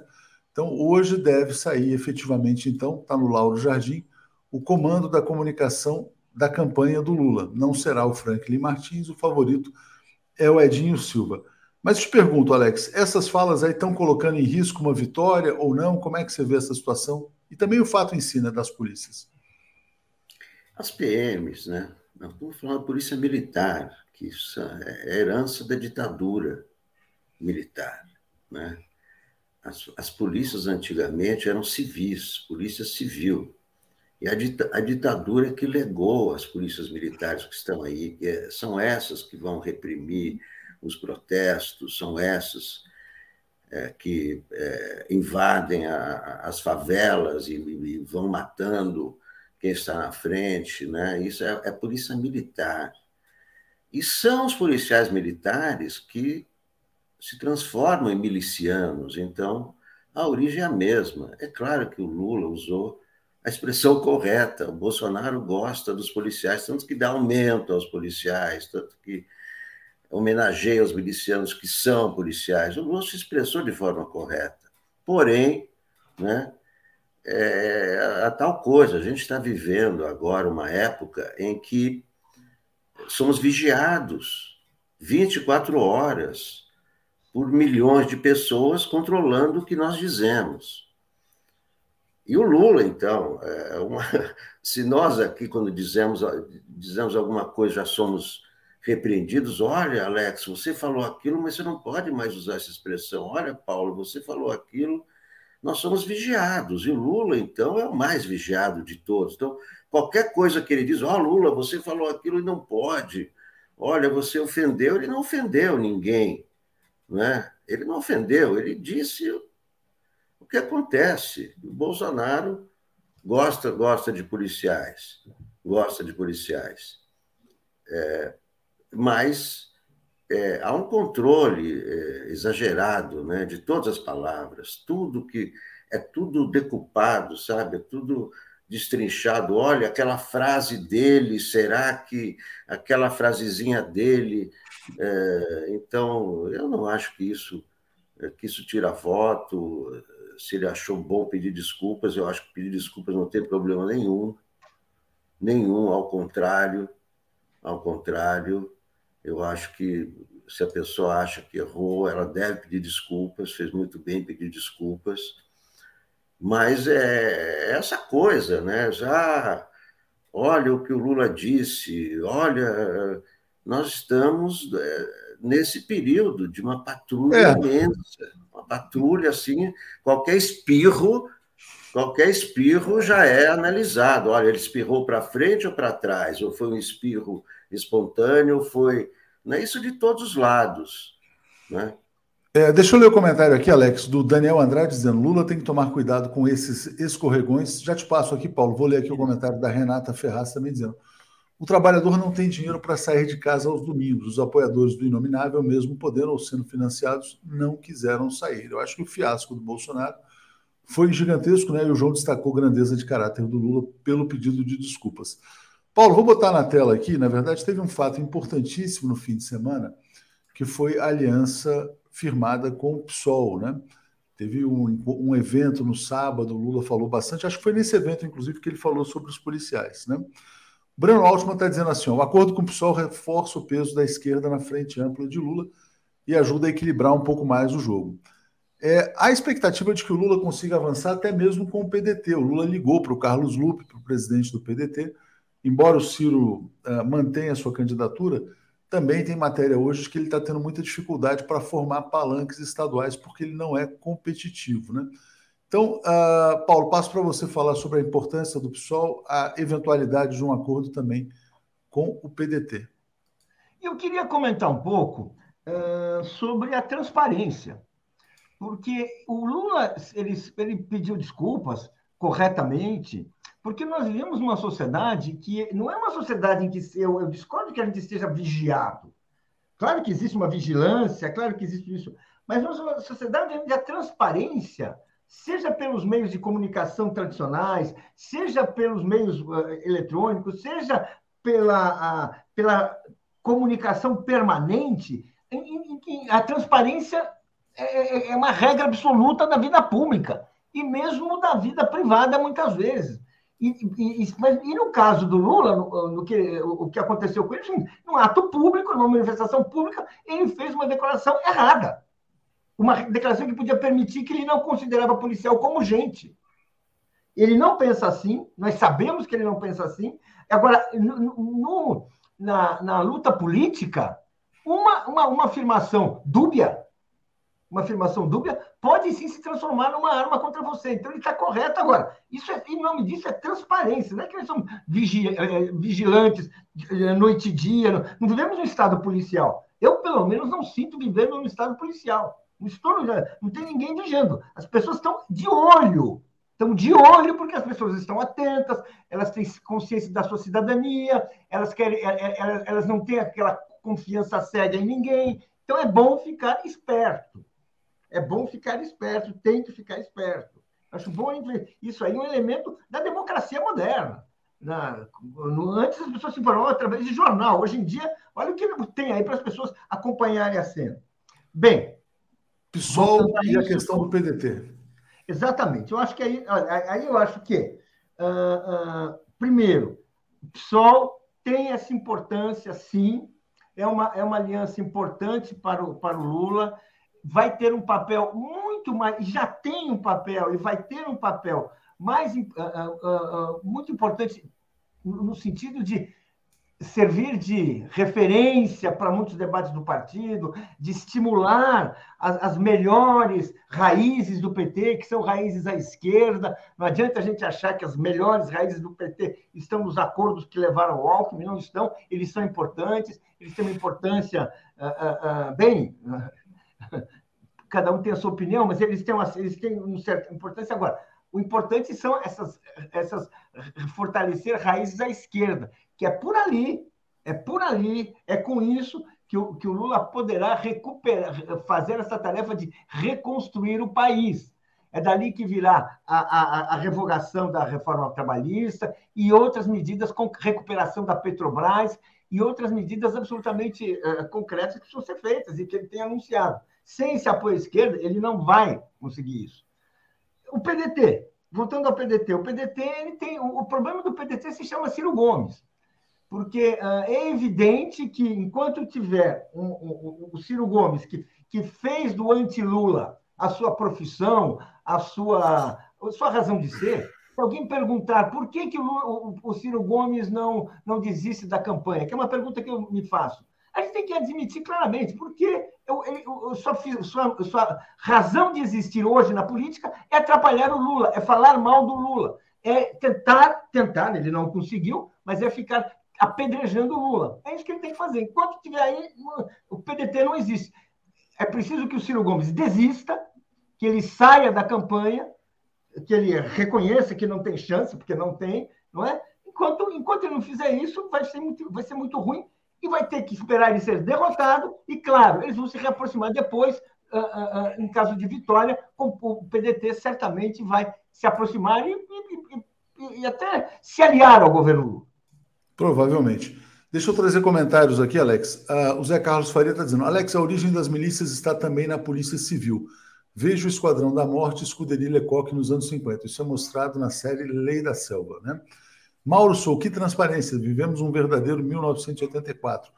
Guilherme Amorim, policiais e militares são quase todos Bolsonaro, porque são por ele beneficiados. É preciso temperança, mas nada vai mudar. Vamos focar em quem vota em nós. Edu Manguibit está nos apoiando e Thaís Neves dizendo: concordo com Alex, Bolsonaro gosta dos de farda. Alex, uh, a gente, você acabou não comentando na, na intervenção passada sobre a questão da comunicação, que vai ser decidida hoje. Né? Uh, e você falou, tudo bem, não acredito que ele perca votos em relação a isso. É, mas você acha importante essa definição, seja o Edinho Silva, seja outro, que não será o Franklin Martins, pelo que está colocado. Né? Eu não sei qual é o papel do, do, do Edinho e do Franklin. Né? Eu, eu, o que eu conhecia era o, o marqueteiro, né? Eu não conheço esse marqueteiro. Eh, a estrutura que eu conhecia que o marqueteiro é que dá, dá o tom da campanha, né? Eh, então, eu não, sei bem qual é o papel do, do, do Edinho, qual é o papel... Na verdade, fazer a ponte entre o marqueteiro né? e a direção, é mais ou menos isso. Sim, sim, a ponte, não, eu sei, genericamente é a ponte, mas estou falando em detalhes, né? porque você perguntou sobre o, se o Edinho, não é eu acho que o importante é o, é o, é o marqueteiro, né? que é o, é o Sidônio e tal. Também, também acho que não dá para você brifar o Lula. Assim, olha, Lula, você vai falar isso, não vai falar aquilo, porque o Lula só fala de improviso e isso aí ninguém vai tirar dele. Você não vai dar um, um papel para o Lula ler, né? do discurso, ele não vai ter. Então, eu acho que a preocupação, a, a preocupação da campanha, mais uma vez, são as redes sociais, que é isso que está fraco. Então, é, é, para mim, o PT tinha que ter um grupo de especialistas em rede social, que é onde as eleições são decididas, é onde as pessoas são convencidas a votar nesse ou naquele, é no celular. Você vai em qualquer lugar, os caras estão no celular ouvindo, estão vendo, mandando vídeo. E, é, pelo que eu, pelas informações aí, esse esquema de, de vídeo do PT tem horário, das 12 às 18, uma coisa assim, só posta no horário.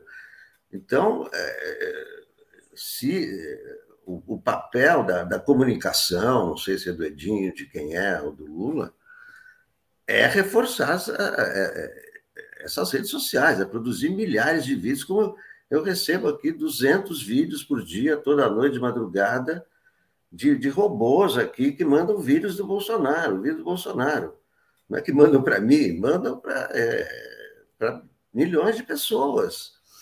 E é isso que o PT tem que fazer, né? atuar nessa área. Então, para mim, a comunicação nesse momento, que é pré-campanha, não se pode pedir voto, é atuação nas, nas, nas redes sociais, em todas elas, Twitter, Facebook, TikTok e o cacete, que é onde o Bolsonaro ganha de milhões de seguidores, né?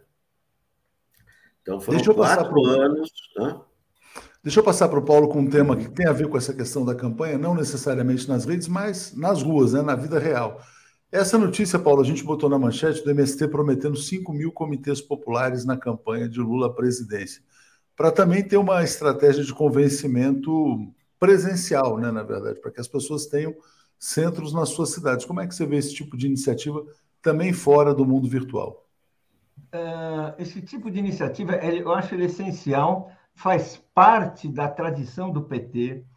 Essa, uh, uh, essa, essa iniciativa, que no caso é do MST, vai ser, é de, vai ser de grande eh, utilidade, e o próprio Partido dos Trabalhadores já anunciou, e é muito positivo que isso ocorra, é preciso que se esforce para fazer para se organizar os seus núcleos de bairro, os seus diretórios, porque realmente essa campanha vai ser uma campanha disputada e, e, por mais que o PT possa fazer e tenha que fazer e deve fazer, reforçar o seu papel nas redes sociais, se a gente basta a gente ouvir, por exemplo, as entrevistas do, do Sérgio Amadeu, o, talvez o, o, melhor estudioso uh, uh, de esquerda que nós temos hoje sobre as redes sociais, é, ele explica claramente, as redes sociais elas são dominadas por algoritmos, algoritmos, e os algoritmos eles pertencem a grupos econômicos que têm um viés absolutamente conservador. É por isso que as redes sociais elas sempre puxam para um lado no mundo inteiro, porque elas estão ali montadas e organizadas, e são eles que distribuem um, um, vídeo, você pode fazer um, um vídeo melhor do mundo, com mais. E ele não vai andar porque ele não preenche, ele não atende ao, a, a, aos, aos, algoritmos que controlam, na verdade, a, a, a, distribuição. É por isso que assim, as redes sociais têm um viés, e vamos dizer assim, elas são um instrumento de poder conservador na sociedade. Essa é assim, vamos dizer assim, é, é, é um dado que a gente tem que entender, saber e, e, saber como enfrentar, mas percebendo isso, ou seja, por melhor que seja, ali a gente não vai não é, é, é o, o, o, conservadorismo nas redes sociais sempre vai, vai levar vantagem, porque as redes sociais são uh, uh, uh, empresas privadas, elas atendem interesses, elas, e que não tem nada a ver com os interesses progressistas, os interesses do povo.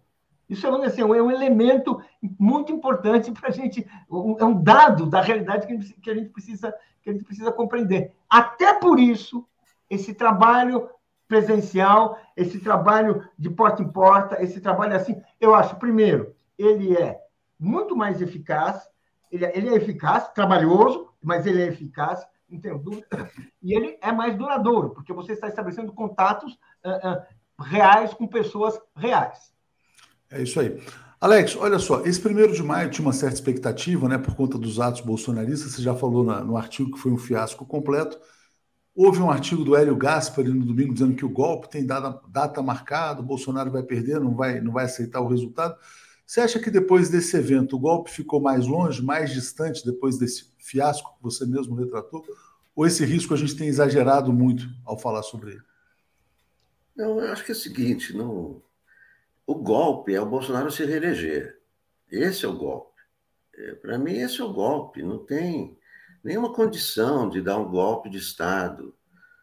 É, porque, é, enfim, é, precisa ter um pretexto. Qual é o pretexto de um golpe de Estado, os militares que vão dar? Eles têm que dar alguma satisfação. Getúlio Vargas, em 1937, deu um pretexto: olha, vai ter uma invasão comunista, estão aqui os papéis, estado de guerra. Em 64, os militares Ora, o, o João Goulart está às portas do comunismo. Olha, então é, não, não, não tem pretexto, não tem imprensa a favor. Qual é a imprensa que vai apoiar um golpe de, de Estado? É, vai ter algum apoio da imprensa? Vai ter apoio do Congresso? Não é? É, o, o Lira e o Pacheco dizem, olha, o, Lira o Centrão quer as verbas do Bolsonaro, mas não quer um Bolsonaro ditador, porque o Lira só pode negociar com o, o, Bolsonaro numa democracia. Se for uma ditadura, o Bolsonaro vai dizer para o Lira: Ó, oh, Lira, vai para casa, não preciso de você.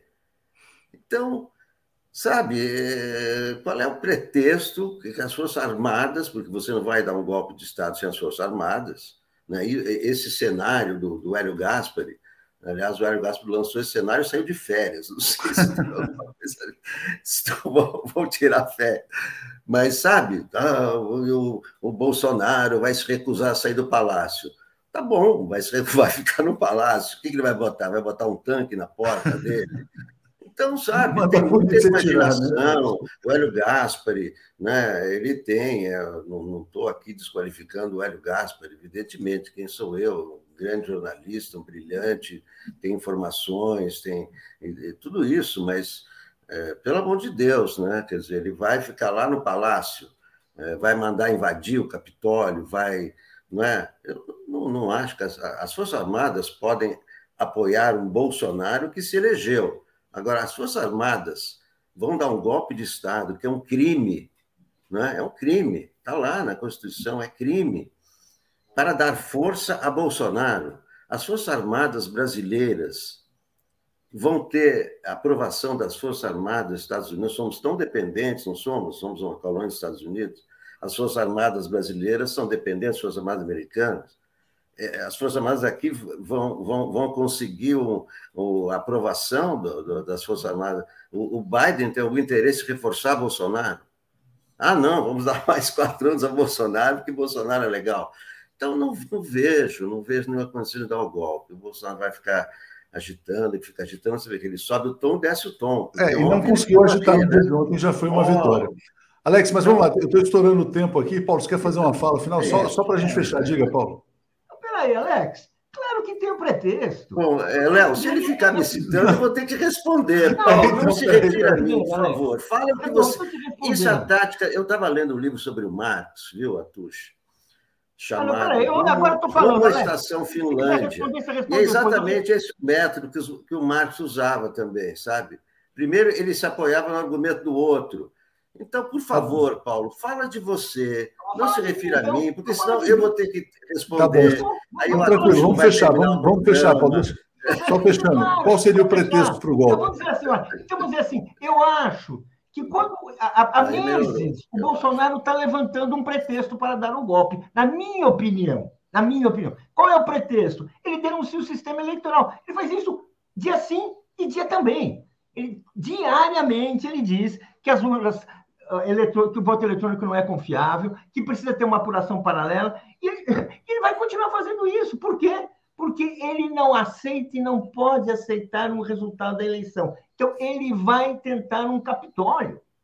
Vai tentar, pode ser um fiasco, como foi o Capitólio, pode não ser. Ele está colocando essas pessoas na rua com isso. Por isso é que ele protege de uma maneira até insana, onde ele expõe o governo dele, o Daniel Silveira. Gente, você imaginar, porque um sujeito, um sujeito como Daniel Silveira, absolutamente cheio de atos criminosos, o Bolsonaro se expõe, colocando por quê? Porque esse é o núcleo do bolsonarismo. Esse é da, o pessoal ali do, da cozinha em que ele está, que ele instrumentaliza, ao, a, através do qual ele pode sim tentar um Capitólio, gente. Mas é assim, e, e, e, não é porque uh, uh, a gente acha isso. Ele que está dizendo, ele está avisando. Está avisando, olha, as urnas não valem. Olha, é, o, o, voto eletrônico é, é fajuto. Olha, eu ganhei no primeiro turno. Quer dizer, ele está mentindo assim o tempo inteiro. E ele está criando pretexto. Sabe, o, o, o, o plano Cohen, que justificou o golpe de 37, foi forjado. Por quem? Pelo, pelo, pelo o Mourão. Não esse Mourão, o outro Mourão, aquele Mourão que era que virou general depois. Esse Mourão era da cozinha uh, uh, uh, militar de extrema direita do período. É o que é o Daniel Silveira, gente. Então não vamos ser assim ingênuos achar que está tudo acontecendo. Por que, que aparece um sujeito com fantasia de. As pessoas falam viking, mas eu não, não, consigo imaginar viking com chifre de búfalo, um chapéu de couro. Não existe, que é como isso que está aqui. Pena. Não vejo isso, mas enfim. Seja viking ou seja uh, uh, uh, aqueles caciques de tribos norte-americanas, seja o que for, a mensagem é de quê? De violência, de selvageria, de primitivismo. Que é isso. É isso, gente. Mas olha só, estou com o tempo estourado aqui. Vou chamar o Breno e a Daphne. Obrigado ao Paulo, obrigado ao Alex. Valeu, gente. Obrigado. Forte abraço. Bom, vamos lá, então já vou trazer rapidinho. Bom dia, Daphne. Bom dia, Breno. Tudo bem? Bom dia, bom dia, Breno. Bom dia, comunidade. Tudo bem? Bom dia. Daphne. Bom dia, Léo. Bom dia a todos. Bom, bom dia, gente. Deixa eu só atualizar comentários aqui e vou passar uma pergunta para vocês antes de deixá-los aqui. Peço desculpas também por ter estourado um pouquinho o tempo aqui. Vamos lá, Chiro Sander está dizendo aqui, ó, socorro, os atos de ontem são mais um exemplo de, de que a comunicação e os próprios atos das esquerdas estão parados no século XX, lamentável, desesperador. As propagandas do PT e do PSOL são de cortar os pulsos. É AAS, será que a atual conjuntura não justifica um golpe militar? Mutton, a, falência de, a falácia de que policial é trabalhador, que impede progressistas de atuar sobre essa questão policial, é um agente do Estado, para Está difícil entender aqui. Tá, ele pergunta: algum governador controla suas PMs? Está colocando, né? É, Oriovaldo criticando aqui essas, uh, essas tretas entre Paulo e Alex, Aristides dizendo: vamos ser realistas, ou o PT evolui nas redes sociais, ou a eleição da esquerda corre riscos. É grande a participação do Bolsonaro nas redes. Lia está dizendo: uh, Bozo prefere apoios que façam alusão ao uso da força física e eliminação do adversário. E Antônio Garcês, onde estão os cards do 247 contra este governo? Para divulgarmos nas redes. Bom, a gente não faz cards contra o governo, a gente faz uma produção de conteúdo gigantesca, né? que evidentemente muita gente com 99% com críticas ao governo, mas o nosso papel é trazer a informação e não fazer propaganda. Mas, Breno, eu queria te perguntar, é, pra, não sei se isso certamente deve estar na pauta de vocês, se esse tão falado golpe está né, tá mais perto, está mais longe depois desse primeiro de maio, existe esse risco, não existe esse risco? Porque foi um fiasco completo, né, o ato lá do bolsonarismo. Né? Então, não sei se você está. Como é que você está medindo esse risco? Que algumas pessoas estão colocando com muito alarmismo, né? Foi o Hélio Gaspar ontem. Qual que é a sua visão? Olha, é... eu, eu creio que o Bolsonaro ele tentou um autogolpe em 2020, entre maio e julho de 2020. E ele foi derrotado. E ele refez seus cálculos, porque golpe não é uma aventura que depende exclusivamente da vontade de quem é, imagina a organização de um evento desse tipo. Golpe exige uma série de circunstâncias muito complexas, né? Exige apoio de uma parte importante da sociedade, exige a neutralização ou a cumplicidade do parlamento e do judiciário, ou pelo menos de uma dessas duas instituições, exige, evidentemente, a adesão das Forças Armadas, exige o apoio da maioria dos meios de comunicação ou de meios de comunicação é, majoritários, hegemônicos no país, exige apoio da burguesia interna e, da e do capital internacional. Essas condições não estavam postas em 2020 e continuam sem estar postas hoje. Não há nenhum elemento é, relevante na luta de classes no país, que é o que conta no frigir dos ovos, que empurre a crise política atual para uma situação de golpe. Outra coisa é o Bolsonaro tentar alguma aventura lá Trump. Trump o Capitólio não foi um golpe. O Capitólio foi uma encenação, um motim estimulado pelo Trump para dialogar com as suas próprias bases sociais e dizer eu I am the macho man. É? É, não se tratou de uma, de uma operação golpista de verdade. Aquilo foi um teatro próprio dos tempos em que nós vivemos. O Bolsonaro é capaz de organizar algo desse tipo? Pode ser, mas não está no horizonte político do país um, um processo golpista. Esse, não está em curso isso e não está no horizonte próximo. Isso aqui é, é, é, um, é, um, instrumento ao qual as classes dominantes recorrem é, em situações é, muito especiais. Nós estamos falando de um golpe tradicional, não é de um golpe líquido, como o de 2016, que foi um golpe por dentro das instituições, porque ali havia uma lógica da luta de classes que empurrava a derrubar o governo Dilma. O governo Dilma ele era um obstáculo à retomada da agenda neoliberal. E, e o governo Dilma, ser um, um obstáculo à retomada da agenda neoliberal, afetava diretamente os grandes negócios da burguesia e, do ponto de vista político, lançava uma perspectiva que lhes era muito desfavorável, que era a Dilma reeleita em 2014 e o retorno do Lula em 2018. Era necessário derrubar a Dilma. Aqui nós estamos falando de um alto golpe, né? que já é uma, um episódio ainda mais complexo. Que histórias de alto golpes bem-sucedidos que nós temos na história? Um punhado, um punhado. O autogolpe ele tem uma dificuldade, ele tem uma dificuldade narrativa, porque é um golpe de quem preside o país sobre o resto das instituições. Ele é mais complexo. De alguma maneira, o Getúlio Vargas deu um autogolpe em 1937 mas ele já controlava é, praticamente todo o poder de Estado. Né? É, ele queria ter as mãos mais livres, faz um autogolpe. O Estado Novo é um autogolpe nos moldes do que foi o autogolpe do Salazar em Portugal, né? Relativamente semelhante ao que foi o autogolpe do Salazar. Mas é, não vejo no horizonte isso. Eu acho que isso é, tem muito mais a ver com um instrumento é, ao qual recorre o Bolsonaro para mobilizar suas bases sociais e amedrontar sua oposição. Ele já percebeu que no ambiente brasileiro, quando agita-se a linguagem do golpe, provoca-se simultaneamente dois fenômenos. Um fenômeno, a base social da extrema-direita fica valente, ela fica animada. Tá? Ela fica animada. E o segundo fenômeno que acontece é espraiar o desespero nas fileiras oposicionistas, que começam a ver o golpe como algo é, na esquina. Antes era a revolução que a gente via na esquina, né? agora é o golpe que se vê na esquina. E você muda a pauta. Percebe como o Bolsonaro, toda vez que recorre à linguagem do golpe, ele muda o tema em discussão. O tema deixa de ser aquele, os temas deixam de ser aqueles que o desfavorecem, inflação, desemprego, é, recessão, e passa a ser a institucionalidade, que é um tema que interessa a uma parcela muito pequena dos brasileiros.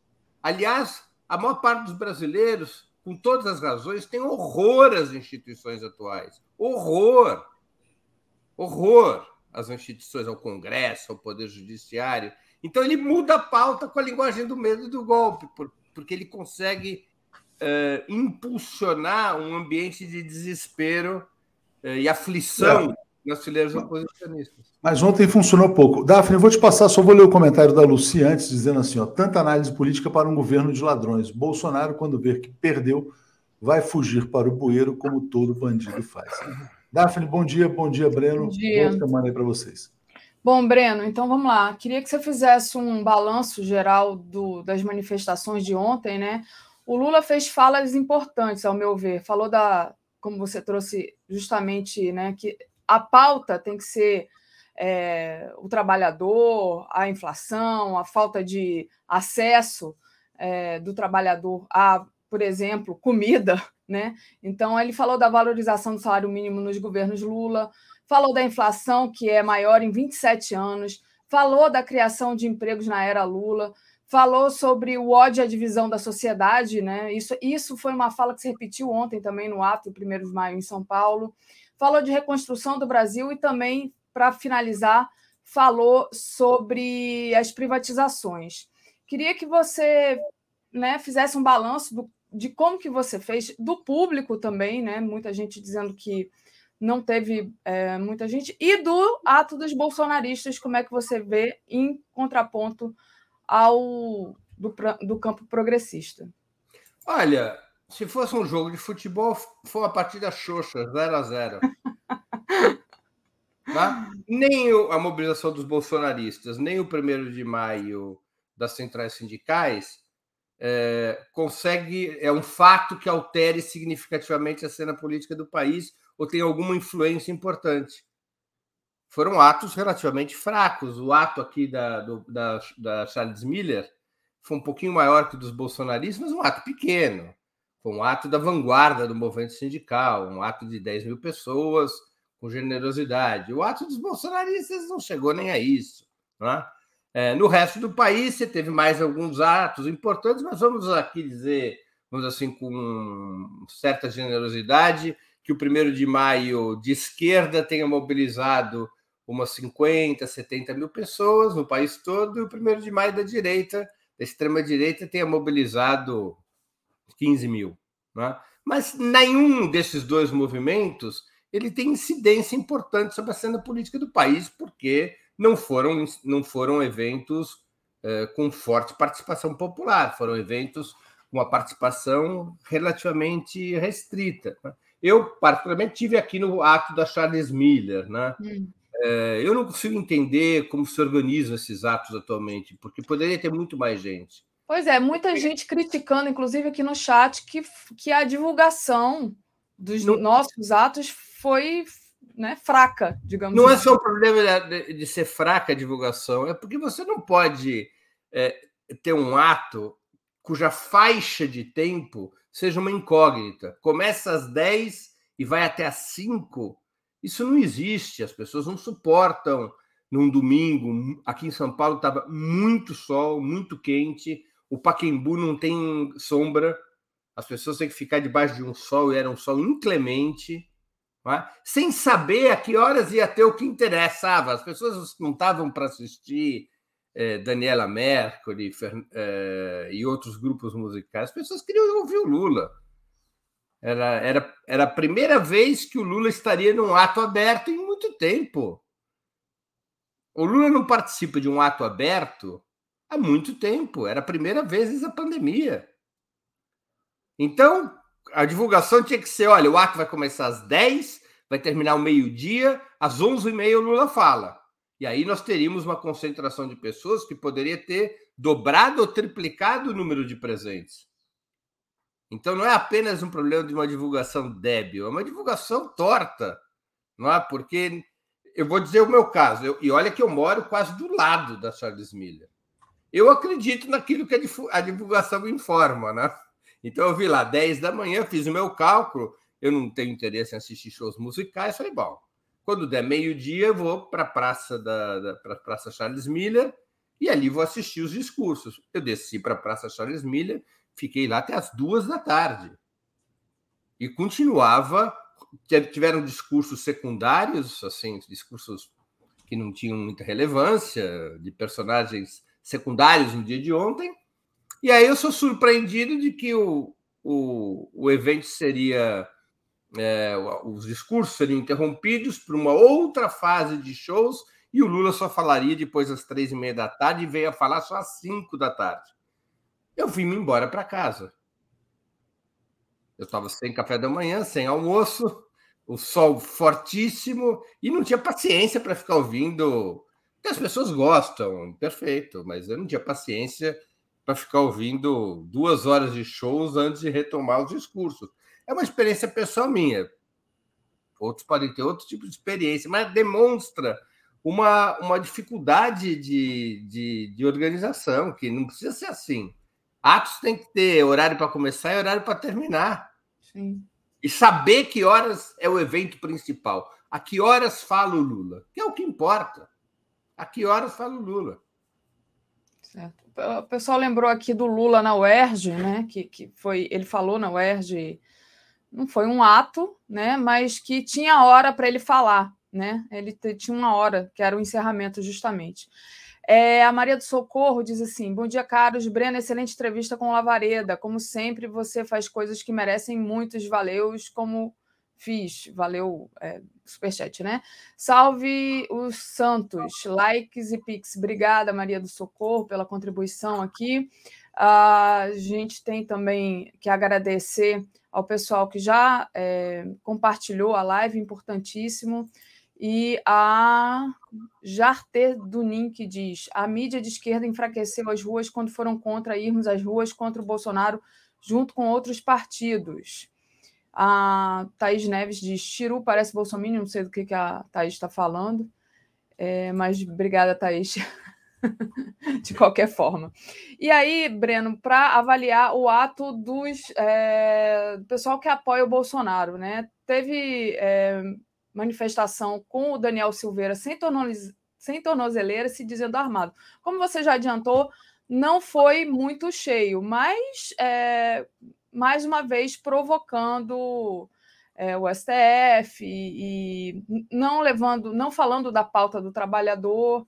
É, como é que você vê aqui, né? Aqui onde eu moro, é, parece que eu não fui não, eu estou meio do, adoentada, não fui nenhum dos dois, mas que tinha uma certa imagino, que no ato pessoas.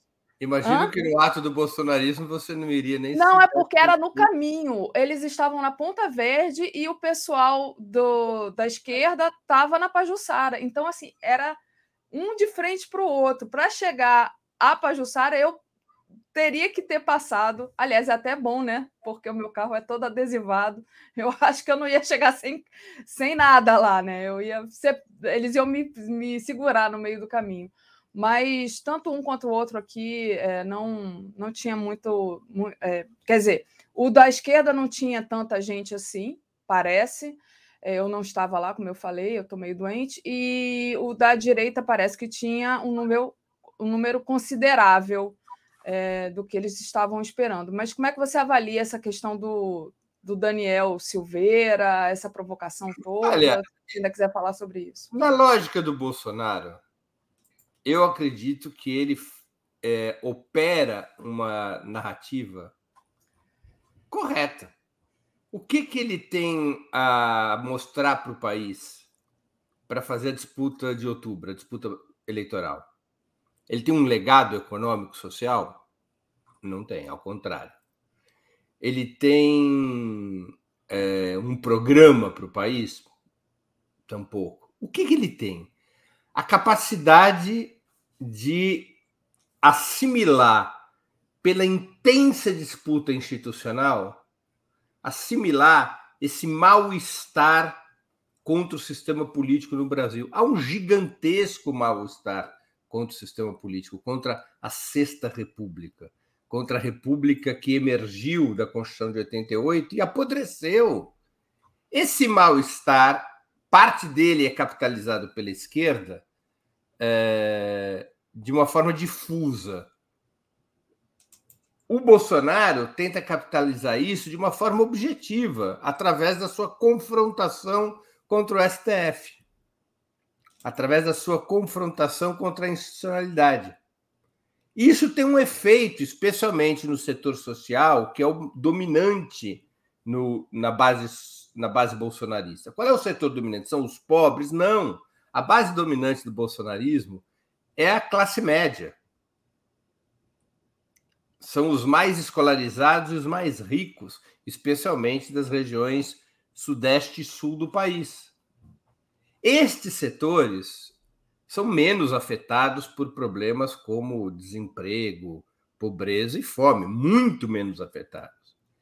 E eles, esses setores é, são mobilizáveis, se não fisicamente, ao menos virtualmente e certamente eleitoralmente, são mobilizáveis por um discurso contra o sistema, na forma do discurso contra a corrupção, na forma do discurso contra os excessos do STF, na forma do discurso de defesa do individualismo contra ah, as ordens públicas estabelecidas pelo sistema de justiça. É, e é isso que o Bolsonaro opera. Essa é a estratégia que resta ao Bolsonaro. Ela é suficiente para ganhar as eleições? Aparentemente não. Aparentemente, não. Ele continua atrás do Lula, mas ele vem tendo uma lenta recuperação. É claro que é uma recuperação que ocorre fundamentalmente em função da desidratação da terceira via, né? Seja, a desistência do Moro e a, o colapso dos candidatos de terceira via fortaleceram Bolsonaro.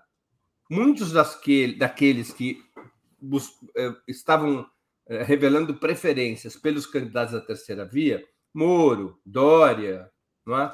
é? na verdade, eles buscavam, de acordo com as pesquisas, eles buscavam um candidato anti-Lula, anti-PT, que não fosse o Bolsonaro. Eles estavam chateados com o Bolsonaro. Eles estavam frustrados com o Bolsonaro e queriam uma outra candidatura que também fosse capaz de enfrentar e derrotar o Lula. Como essas candidaturas ruíram, e algumas delas, como o Moro, simplesmente saiu da disputa, esse eleitorado, em busca de um outro candidato que não Bolsonaro contra Lula, esse eleitorado retornou ao Bolsonaro. Então, o Bolsonaro tem uma certa recuperação em função disso, mas esta narrativa que ele utiliza contra o sistema, embora ela não tenha aparentemente a mesma força de 2018, ela tem uma força menor em função do, da, própria, do, da, da, própria catástrofe que foi o governo Bolsonaro para a maioria do povo, ela tem um efeito menor. Ela continua a ter uma certa capacidade de mobilização. Então, ao que, que ele recorre? O PT não pode voltar, a volta do PT à corrupção, como se o governo dele fosse um governo limpinho, né? um governo aprofundado na lama. É, o, o PT está podendo voltar porque o STF é amigo do PT e libertou Lula uh, o, o, a justi o sistema de justiça opera a favor do PT. Então ele vai fazendo um, um, um combinado de imagem PT, STF, corrupção, de tal maneira que ele consiga manter a mobilização desses setores médios. Se, ele, se isso é capaz de fazê-lo vitorioso, tudo indica que não. Mas ele não tem outra estratégia. Ele não tem outra outro discurso possível. Ele não tem outro discurso possível. Tá? Por isso que ele tenta empurrar o país para essa discussão. Sim. E para empurrar o país para essa discussão, ele agita o fantasma do golpe. E, infelizmente, a agitação do fantasma do golpe desorganiza muitas vezes as próprias forças de esquerda que embarcam nessa caroa. Puxa vida, que importância tem Daniel Silveira na fila do pão, minha gente? É. É, Breno, e aí, falando das forças de esquerda, eu queria que você fizesse uma avaliação sobre é, justamente o apoio do PSOL ao Lula, né? Então, finalmente, esse apoio saiu. É, qual a importância disso agora? Olha, é o grande fato novo nos processos eleitorais brasileiros dos últimos 15 anos. Porque to, todo o resto a gente já viu nos últimos 15 anos, né?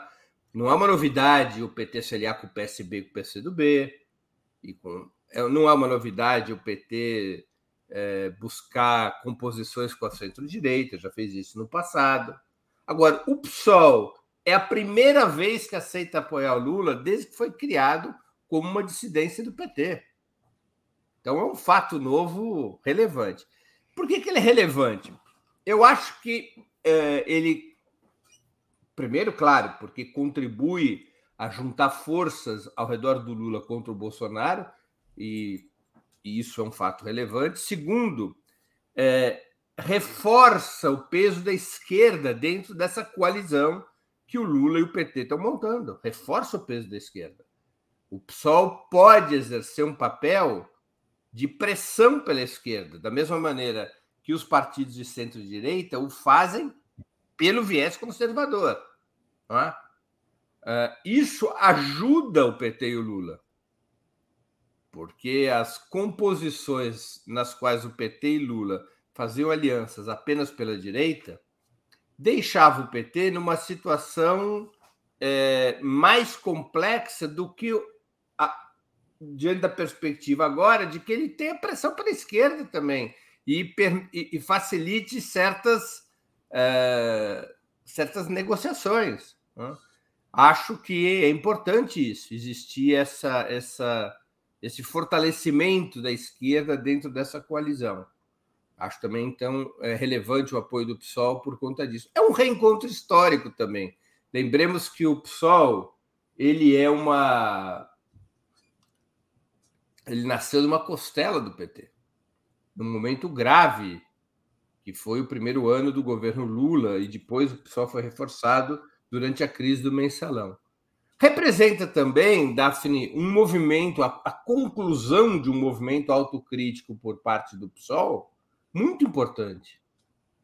O PSOL até 2014, 2015, 2016 já começava a mudar. Era um partido que embarcou na canoa do antipetismo de uma maneira furiosa. Furiosa.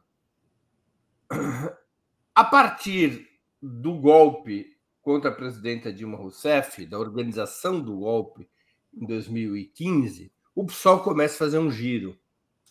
Então, o PSOL participa da luta contra o golpe de 2016. Não apenas seus deputados votam contra o impeachment, todos eles, mas há uma participação do PSOL nas mobilizações contra o golpe. Claro que eram mobilizações críticas, mas eram críticas também as mobilizações da Frente Brasil Popular, que tinha hegemonia do PT. Eu me lembro, participei da criação da Frente Brasil Popular, fui da coordenação da Frente Brasil Popular. Uh, quando a Frente Brasil Popular é criada em Belo Horizonte, ela tinha uma dupla palavra de ordem: por uma nova política econômica e, e em defesa da democracia, ou seja, era contra o golpe, mas pressionando a presidente Dilma para mudar a política econômica. O PSOL estimula o, a criação de uma outra frente, que foi a Frente Povo Sem Medo, cujo principal ator foi o MTST, liderado por Guilherme Boulos, mas foi nessa outra frente que o PSOL colocou suas fichas, sua militância, seu ativismo. E essa frente Povo Sem Medo participou, junto com a Frente Brasil Popular, da resistência ao golpe. E depois participou também da luta em solidariedade ao ex-presidente Lula e da campanha Lula Livre. Então, o PSOL faz um giro, ele sai daquele antipetismo que o caracterizou nos primeiros anos e começa a, situ a se situar como um partido que se apresenta à esquerda do PT, mas que buscava uma aliança com o PT. Primeiro, contra o golpe, depois contra a Lava Jato. Houve um período em que o PSOL se envolve, se envolve uma parte do PSOL se envolve no apoio à Lava Jato. O próprio Marcelo Freixo foi simpático a Lava Jato.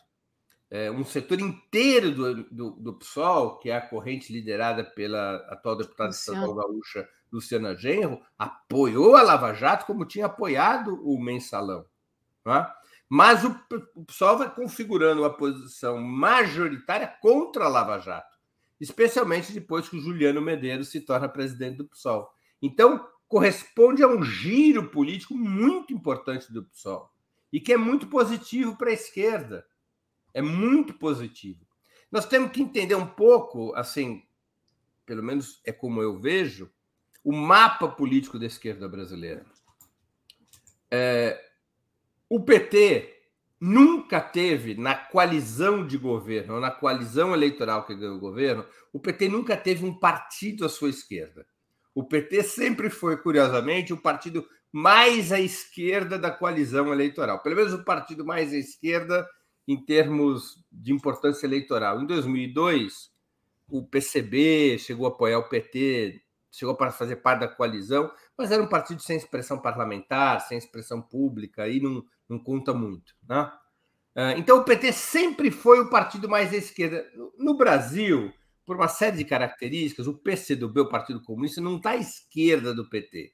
O PCdoB cumpre uma função política mais situada na centro-esquerda, mais um partido que ocupa o espaço de um partido nacionalista. O, o PCdoB tem ali é uma espécie de entroncamento entre o PT de um lado e o PSB e até o PDT do outro. Ele não ocupa o papel de um partido socialista, não ocupa o papel de um partido é, que pressiona pela esquerda. Na maior parte dos temas, o PCdoB tem posições mais moderadas do que a do PT. É? Então, esse espaço ficava vazio. O PSOL se apresentou para cumprir esse espaço agora. Na coalizão que se monta, existe agora uma pequena ala esquerda, que se junta com setores de esquerda do PT. Lembremos que o PT é um partido movimento, um partido com múltiplos setores. Né? Então, isso reforça um pouco, digamos, um elemento de pressão à esquerda na coalizão. Uma coalizão que vai estar muito pressionada pelos setores mais à direita. Né? É, de certa, em certa medida, não em termos de tamanho, evidentemente que não, mas em termos de desenho político, a, a, a entrada do do PSOL, a, a, o apoio do PSOL ao presidente Lula, a entrada do PSOL na coalizão pró-Lula, em certa medida, é um contrapeso à aliança com Alckmin. Uhum. É um contrapeso à aliança com Alckmin, é um contrapeso à aliança com o PV, é um contrapeso à aliança com o PSB, que não é um partido de esquerda, né? O PSB é um partido com muita generosidade, um partido de centro-esquerda. Né? É, um, é um partido que tem um setor de esquerda, mas tem setores conservadores também dentro do PSB. Então, o PSOL ele ajuda um pouco a balança ficar mais equilibrada. É, e isso eu creio que será muito positivo tanto para a campanha quanto para o próprio governo do presidente Lula. Ter uma ala esquerda é fundamental nessa, nesse raciocínio é, que hoje domina no PT. Qual é a tática que domina o PT? É a tática de frente ampla. Na tática de frente de esquerda, isso não é muito um problema, porque você cria uma unidade programática e ideológica que você tem o nível de disputa interna é menor, né? Quando você tem uma tática de frente ampla, e, portanto, você está colocando para dentro da coalizão setores que representam outros programas, que representam outras perspectivas de classe, a disputa é muito grande, porque tem uma disputa programática, ideológica uhum. de classe dentro da frente ampla é, relevante. Então, a vinda do PSOL para essa coalizão reforça a esquerda da frente ampla. E eu acho que é um elemento muito positivo, especialmente porque traz lideranças importantes e jovens, né? O Guilherme Boulos, por exemplo, é uma liderança popular importante, deve ser eleito aqui deputado de São Paulo com 500 mil, 700 mil votos, e é um personagem que vai ter peso na vida política do país nos próximos anos ou décadas. Então, traz também uma liderança como Guilherme Boulos, traz outras lideranças mais jovens né? outras lideranças de envergadura mais jovens que contribuem para reforçar o papel da esquerda nessa frente ampla, que é a tática que predomina hoje é, na condução da campanha do presidente Lula. Perfeito, Breno. É, queria responder a pergunta do José, que fala sobre assinatura suspensa. Pode inscrever, então, um e-mail perguntando por quê para o contato arroba brasil247.com.br. Está passando é, aqui, olha, Brasil. Ah, não, não é o, o, o e-mail, não, mas é contato arroba brasil247.com.br e perguntar por que, que a sua assinatura foi suspensa. E queria agradecer aqui também aos outros superchats que eh, nos enviaram. Gilberto Cruvinel, Breno, o solidariedade com Marília Reis é o quê? Esquerda ou direita disfarçada? Jarte Dunin, quando os jornalistas de esquerda foram contra participar dos movimentos contra o Bolsonaro junto com os outros, as ruas enfraqueceram. Apoiam Alckmin? Ronaldo Muniz, quando a esquerda e os sindicatos vão aprender que o povo trabalhador eh, está na periferia, Geral não vai sair num domingo da Zona Leste, Zona Norte, Zona Sul para ir aí Pacaembu. É, Paulista ou na Batata. Zona Oeste é para Ciranda. Espalhem os palanques. Luzia Ferreira, não divulgar o horário certo do Lula pode ser estratégia por segurança, considerando que era aberto. É Lula é o Lula 2013. É, eu acho que ela queria dizer 2022 e apertar no 13, mas ela juntou as duas coisas. Rosana é, Martiano, concordo com Altman. O, o tempo do ato do 1 de maio é muito longo. Muito longo. Pior foi termos que ouvir novamente as lideranças das centrais falarem no, movimento, no momento que Lula e as lideranças de destaque chegaram. É, Gilda Long, eu também fiquei com amigos esse mesmo tempo que o Breno na Praça Charles Miller. E é isso. Então, queria agradecer a todos vocês. Para é, terminar, você quer falar do, da Marília Reis? É, olha, o, respondendo aqui ao, ao Cruvinel, o Solidariedade é um partido de direita, mas é fundamentalmente um partido de interesses, né?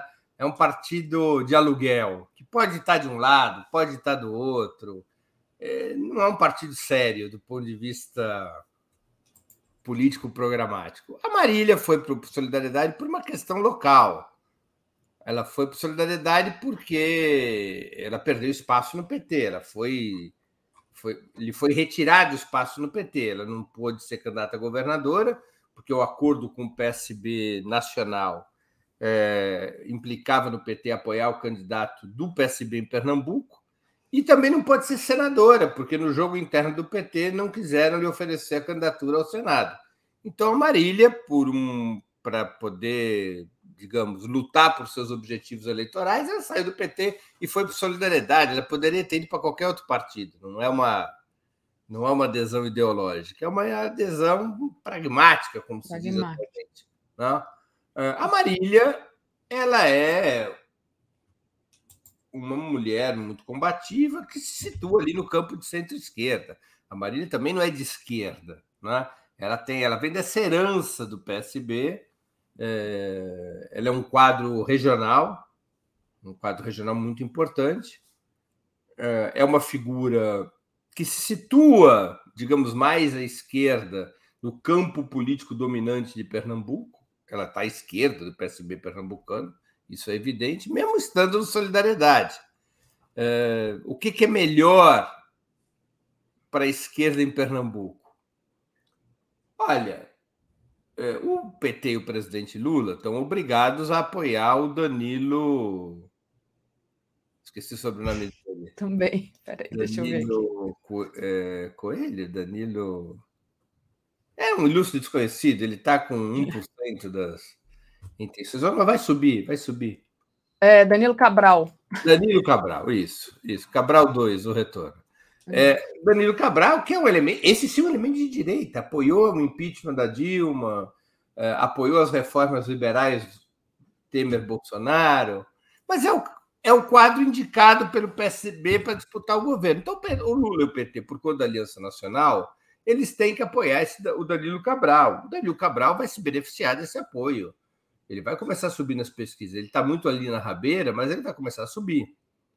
É, agora, eu tenho muitas dúvidas se para o presidente Lula e para o próprio PT, o bom seja uma vitória do Danilo Cabral. Eu tenho a impressão que o PT e o, e o presidente Lula cumprem ali uma obrigação de aliança, mas não seria ruim para o presidente Lula que a Marília ganhasse. Sim. Não seria ruim, porque é, a Marília poderia ser uma ponte, uma variável interessante para fortalecer as posições do PT e do, e do governo Lula em Pernambuco. Tá? O PSB não é um aliado confiável, como se mostrou no impeachment da presidenta Dilma. É um aliado perigoso. Já não é mais o PSB de Miguel Arraes ou mesmo de Eduardo Campos. É um partido que, embora tenha nas suas fileiras políticos de esquerda, como Flávio Dino, como o próprio Marcelo Freixo, ele é um partido que, que tem setores de direita, agora encorpados por Geraldo, né? por Geraldo Alckmin. É, então, não, não, sei se, se nas contas do, do presidente Lula é, a, a, variável Marília Reis seja vista com maus olhos. Perfeito. Breno, o pessoal perguntou aqui como contribuir para o documentário do Joaquim, está aí catarse.me barra 580 dias. Então, obrigada aí o pessoal que está contribuindo conosco para o documentário do Joaquim. Breno, antes de finalizar aqui, você trazer a sua programação da semana, queria que você falasse também de uma notícia importante da semana passada, que foi a decisão da ONU, né, que aponta ali claramente a parcialidade do ex-juiz, ex-ministro Sérgio Moro e a inocência do Lula, mais uma vez, apesar do que diz a é, âncora da Globo News. Passo para você. A, a, a, ONU é uma entidade curiosa, né? Ela faz o mal com rapidez e o bem devagarzinho, né? Sim. Ela levou seis anos para tomar uma decisão sobre fatos que incidem, sobre questões que incidiam sobre 2000 e a respeito de fatos que incidiam sobre 2018, né?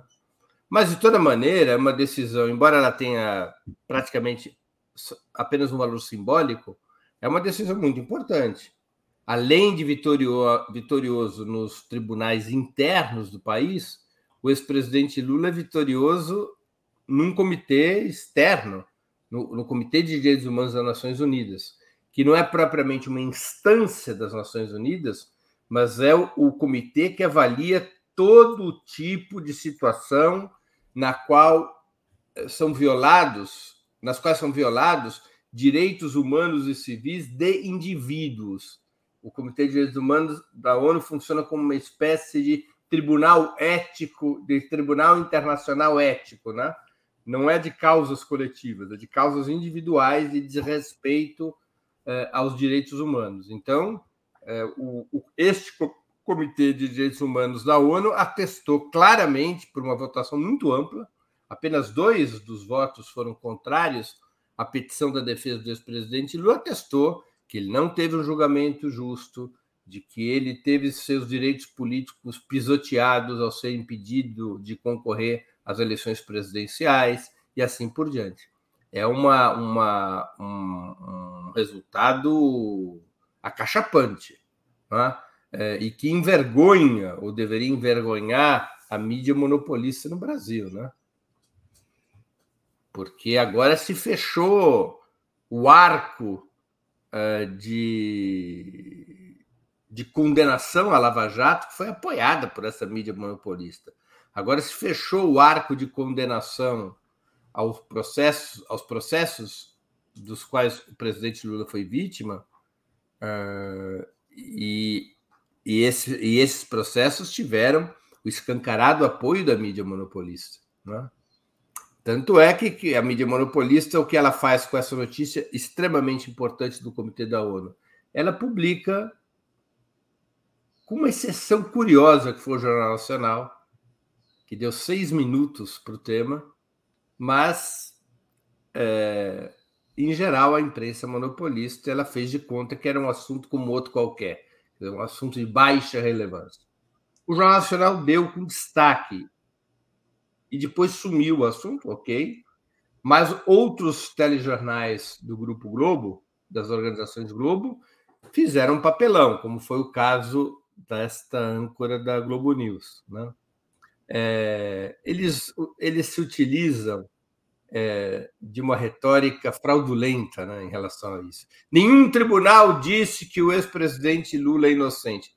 Nenhum tribunal disse que alguém é inocente. O tribunal tem que dizer que alguém é culpado. Se o tribunal não diz que alguém é culpado, a pessoa é inocente. Porque não existe julgamento de inocência, só existe julgamento de culpa. Ninguém é julgado para receber como sentença você é inocente. Não, tá? o, o, tribunal justamente disse que não deveria haver o processo. Né? É, é breve, para né? começar, então, né? É tão escabroso que nem processo tinha que ter. Né? Exato. Né? Então, é uma retórica fraudulenta. fraudulenta. Você não vai conhecer uma sentença que diga assim: é, deliberamos que Fulano é inocente. A gente, deliberamos que a pessoa não é culpada. Hum. Ou seja, que não encontramos provas e, portanto, não pode ser determinada culpa. Ou que as provas indicam que não há culpa. Mas os tribunais não julgam inocência, tribunais julgam culpa. Então já é a cabeça enviesada próprio da Lava Jato, né? Porque a Lava Jato foi essencialmente uma operação que eliminou a presunção de inocência e o, e o direito ao devido processo legal. Eliminou a presunção de inocência.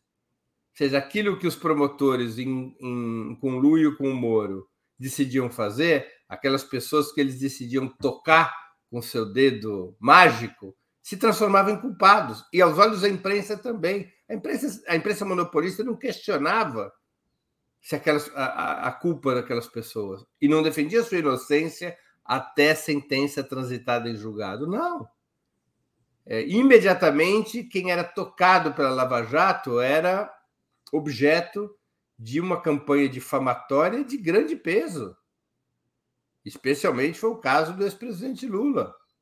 Então, a cabeça de alguns jornalistas, Daphne, que operam, que trabalham na imprensa monopolista, a cabeça desses jornalistas ela, ela, ela continua no, no, formato lava-jato né? no formato que elimina a presunção de inocência. Eu acho que não é a cabeça, não, é, é, é bem o discurso mesmo, não é porque. Eu não acredito que uma pessoa inteligente acredite, acredite nesse tipo de retórica. É proposital. É, Isso aí, para mim, é proposital. É que não é muito. Eu acho que é indiferente se é proposital ou não. Né? É difícil a gente avaliar o, o que, que leva determinada pessoa a ter uma posição, porque a gente não está dentro da cabeça da pessoa, né? Eu não sei, eu não conheço a, a, essa. Eu esqueci até o primeiro nome dela. Eu sei que o apelido Maria. é Beltrão, né? Hã? Maria. Maria Beltrão. Eu não a conheço, nunca tive o prazer ou desprazer de escutá-la assim pessoalmente, de vez em quando, talvez na Globo News eu tenha visto, mas sem, sem me dar conta. Não foi uma pessoa que me chamou atenção como jornalista. Eu não sei se ela é, é absorvida, ela acredita no que ela fala, ou se ela manipula o que ela fala. Eu não sei se é intencional, se é um crime ou se é um erro, se é. é também não é, é indiferente, né? O resultado uhum. final é esse, em que a pessoa continua aprisionada pela lógica da Lava Jato, que é a lógica da manipulação da justiça com objetivo político, e que é a lógica da eliminação da presunção de inocência. Né? Muita gente lembra que ela é filha do Hélio Beltrão, né, que foi ministro da ditadura. Então, também eu acho que isso é, é, é apontável, mas também não define é. a pessoa, né? Todo mundo é filho de alguém, né? Todo mundo é filho de alguém, né? E ninguém escolhe pai e mãe, a gente nasce, né? A gente pode não. se libertar. É, não, há, não, é um, não é um argumento razoável. Isso. É. Mas é evidente que ela, é que ela é uma prisioneira mental do esquema Lava Jato é evidente, ou seja, que ela é tomada por um, um óbvio ódio anti-Lula e anti-PT também é evidente. Isso aí é evidente. Falar um absurdo daquele. Vamos lá, queria agradecer aqui a Maristela Zancan. Amazônia e desmatamento foi uma questão ruim no governo Lula. Espero que isso mude, porque bolsonaristas adoram apontar isso. Gente, bolsonarista apontar que desmatamento da Amazônia no governo Lula foi ruim, eu acho assim, o mínimo é para a gente rir, né? Mas não é para rir, na verdade, porque tudo pode acontecer, né? É a é o governo do absurdo, é a lógica do absurdo. É, Breno, é, sua programação para essa semana, o que, que, vai rolar? Olha, é, hoje eu vou entrevistar. Bom, primeiro eu vou dar a programação do 20 minutos, que é sempre às 11 da manhã. É, pô, eu falei da desorganização do 1 de maio, agora até é verdade. O meu programa 20 minutos costuma durar uma hora, uma hora e meia, né? o 20 minutos é uma, é uma informação falsa. Mas, enfim, sempre às 11 horas da manhã, o 20 minutos de hoje vai ser com o rapper é, brasiliense Gog. Uhum. O Gog é um dos precursores do movimento hip hop no Brasil e uma das grandes, um dos grandes formuladores culturais desse país. Um, um, tem um ativismo muito importante na formulação de políticas culturais. O tema do programa de hoje é como botar a cultura no lugar seja, qual é o programa, qual é o tamanho do estrago que os governos Temer e Bolsonaro provocaram na cultura e como botar a cultura no lugar, que é uma discussão importantíssima em termos de perspectiva de um novo governo de esquerda. Né? É, então, esse é o programa de hoje, às 11 horas da manhã, eu vou entrevistar o GOG. Amanhã, às 11 horas da manhã, eu vou fazer o 20 minutos de análise. O tema é: a Venezuela saiu da crise? A Venezuela começa a apresentar números de um país que supera a hiperinflação e a recessão. É considerado o país que deve, pela CEPAL, é apontado como o país que deve ter o maior crescimento econômico agora em 2022, superado apenas por dois países centro-americanos, mas o maior crescimento da América do Sul. Eh, a Venezuela aparentemente eliminou a hiperinflação, ah, no último mês, a inflação já ficou no número tolerável eh, e a Venezuela começa a recuperar sua produção petroleira. Então, eu vou fazer uma exposição, um informe quase de, do, do que está acontecendo hoje com a Venezuela, especialmente do ponto de vista econômico. Né? Como é que a Venezuela vem enfrentando a, a crise desde a pandemia e como ela vem alcançando apesar das sanções do bloqueio norte-americano, como a Venezuela vem recuperando sua economia. E vamos discutir se saiu ou não saiu da crise, quais são as perspectivas. Então, amanhã, às 11 horas da manhã, o tema é esse: a Venezuela saiu da crise. Na quarta-feira, eu vou entrevistar a cientista política Isabel Mansur, que recentemente lançou um livro muito interessante sobre o PT, chama Corda Bamba. É uma análise da estratégia política do PT desde os anos 80 e eu vou entrevistá-la. Então, o tema do programa na quarta-feira é PT, da onde vem para onde vai. Ou seja, que é um, um, discutindo a evolução da orientação política do PT. Na quinta-feira, é o 20 Minutos Internacional, eu vou entrevistar o Javier Vadel, ou Javier Vadel, aí cada um escolhe um pouco como pronunciar o nome dele, de evidente origem hispânica. Ele é um grande especialista em assuntos chineses e, e tem acompanhado muito também tudo que tem a ver com as relações internacionais e com os conflitos também na, da Rússia com a OTAN. E o tema do programa é Guerra na Ucrânia, negócio da China. Ou seja, como é que a China se relaciona com a guerra da Ucrânia? Quais são as vantagens e desvantagens econômicas? Quais são as vantagens e desvantagens geopolíticas? Quais são as consequências da guerra na Ucrânia para a aliança sino-russa? Qual é a, quais são as consequências da guerra na Ucrânia para a disputa de hegemonia entre a China e os Estados Unidos? Então, esse será o tema na quinta-feira, às 11 horas da manhã. E, finalmente, na sexta-feira, às 11 horas da manhã, eu vou entrevistar o vereador carioca Lindbergh Farias, que já foi senador e deputado, e o tema principal com Lindbergh será como reformar o sistema político eleitoral que é outro calcanhar de Aquiles no processo político brasileiro. Tá? É, como construir um sistema político eleitoral que desmonte a reprodução permanente do centrão, que desmonte a assimetria entre as forças de esquerda conseguirem eleger o presidente da República, mas serem incapazes de ter 20% do parlamento. Como permitir uma maior participação popular? Qual o caminho? Deve-se abrir um novo processo constituinte ou não? Por onde que se deve ir? Então, esse é o tema com Lindbergh Farias, às 11 horas da manhã, na sexta-feira. Finalmente, no Sub-40, Daphne, eu vou entrevistar na, na, na quinta-feira, às sete da noite, a Paula Nunes. A Paula Nunes é vereadora aqui em São Paulo, pelo PSOL. Ela faz parte do mandato coletivo feminista aqui em São Paulo. E o tema com ela é exatamente isso. Como é que funciona o mandato coletivo? Ela vai contar a trajetória dela, vai contar um pouco da sua biografia, mas vai discutir como é que funciona o mandato coletivo, que é uma das novidades que a gente teve das eleições de 2020 para cá, né? E que novamente poderemos ter nas eleições parlamentares agora.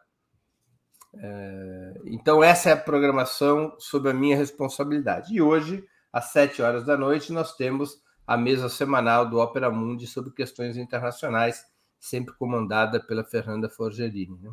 Então, essa aqui é a minha programação da semana. Obrigada, Breno. E só para ler aqui o superchat da Luciene Cardoso, ela disse: Maria Beltrão é filha de Hélio Beltrão, ministro da ditadura, e irmã de Hélio Beltrão, filho, maior financiador de think, think tanks do Instituto Mises, diz ela aqui. Obrigada, Luciene. Então, obrigada, Breno, pela sua participação, pelas suas análises de hoje. Boa semana de trabalho para você. Valeu. Obrigado, Daphne. Boa semana para você e para todos e todas que nos acompanham. Maravilha. Comentário de Tereza Cruvinel. Bom dia, Tereza. Tudo bem? Bom dia. Boa semana para você e toda a comunidade. Boa semana. Maravilha. É, Tereza, como a gente não pode deixar de começar aqui o dia, queria que você fizesse um balanço do que foi esse primeiro de maio, né? É, queria que você falasse da, das nossas manifestações do campo progressista e também das manifestações da extrema-direita. Né? É, destaco entre as falas do Lula ali, a fala do Lula, né? ele fala sobre a, a pauta do trabalhador, coisa que o, que o, o lado de lá não faz, né? do que foi o governo Lula. Ele fala sobre a valorização do salário mínimo, né? fala da, do aumento do, da inflação, da criação de emprego que houve na era do Lula, né? Ele fala da reconstrução do Brasil, fala sobre privatizações, assuntos importantíssimos, né, Tereza? Mas passo para você trazer como é que você viu o dia de ontem, né, e os atos que ocorreram. Pois é, o primeiro de maio é, dos trabalhadores, né, propriamente ditos, organizado por centrais sindicais, sindicatos, é, figuras do campo progressistas ligadas ao mundo do trabalho, como Lula, é, primeiro foi assim uma vitória depois de desse período de pandemia, onde o primeiro de maio foi até teve um ano aí que foi celebrado virtualmente, né? Teve sessão virtual, é, é, ato virtual. Então, é um, mais um sinal do retorno à normalidade e retorno à normalidade com o, o campo do trabalho, né? É o campo que expressa realmente interesses e defesa dos trabalhadores, conseguindo fazer atos em todo o país, né? muito importante, e ainda que não tenham sido atos assim massivos, né? De São Paulo foi grande, mas não foram atos massivos, mas foram muito representativos. É, acho que é isso. O discurso do Lula foi muito centrado no legado dele, né? E quanto mais ele fala do legado, mais incomoda o Bolsonaro, porque o Bolsonaro não tem legado. Né? Se ele for falar de trabalho eh, e da vida do trabalhador, o que, que ele tem para apresentar? Né? Ele tem o Auxílio Brasil, que, na verdade, até é para quem não trabalha, nem trabalho tem. Ou seja, aí ele vai falar de desemprego, né? de pobreza, de perda da renda. Né? Se o Brasil estivesse bem, ele não, não nem estava é, sendo necessária é, a ampliação de Bolsa Família, né? Isso acontece porque o Brasil está muito mal, é muito desempregado, é muita gente sem renda, vivendo na linha da pobreza, abaixo da linha da pobreza e tal. É, o, os atos do Bolsonaro, na verdade, nem falaram nos trabalhadores, né? depois a gente comenta isso. É, então, o Lula falar de legado é um incômodo, né? É, e isso vai ser na campanha. Né? É, por mais que o Bolsonaro queira falar, como disse ele ontem, meu governo acredita em Deus, é, defende, respeita as autoridades, né? tem compromisso com o povo brasileiro. Como respeita as autoridades?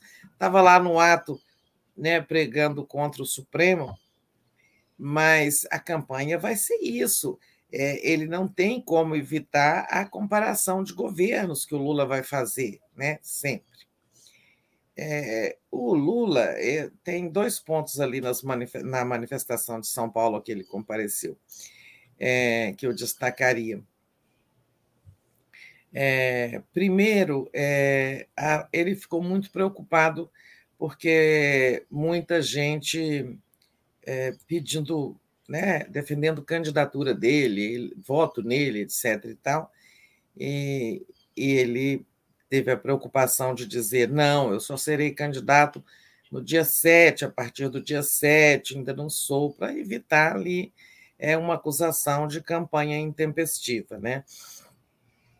uma coisa que o, o, o TSE teoricamente pune, mas nem está punindo, porque senão ficaria uma falta de isonomia danada punir o Lula, multar o Lula por campanha extemporânea, quando o Bolsonaro faz campanha o tempo todo e há muito tempo, né? É, mas Lula teve esse cuidado e, e continuará tendo. Agora, daqui para frente, ele vai né, é, andar mais o Brasil e sempre com esse cuidado de fazer atos que não caracterizem comício, né, passeata eleitoral, coisas assim. É importante que ele dê um exemplo né, de legalidade quando o outro só dá exemplo de transgressão à lei o tempo todo. Né? Eu achei muito bom, muito oportuno, interessante é, o Lula fazer um pedido de desculpas, de desculpas aos policiais, né? É, uma autoridade, assim, tá, isso vale inclusive para um jornalista também, sabe? Reconhecer um erro é uma demonstração de grandeza, né? de maturidade. Né? O Lula havia dito que o Bolsonaro não gosta de gente, só gosta de policiais. Né? E é que no calor de uma fala sempre saem coisas. E ontem ele teve a grandeza de se desculpar, pedir desculpa, porque os policiais muitas vezes cometem erros, mas muitas vezes salvam muitos brasileiros, protegem os brasileiros e tal. Né? E, corretíssimo, eu acho que a atitude dele. Né?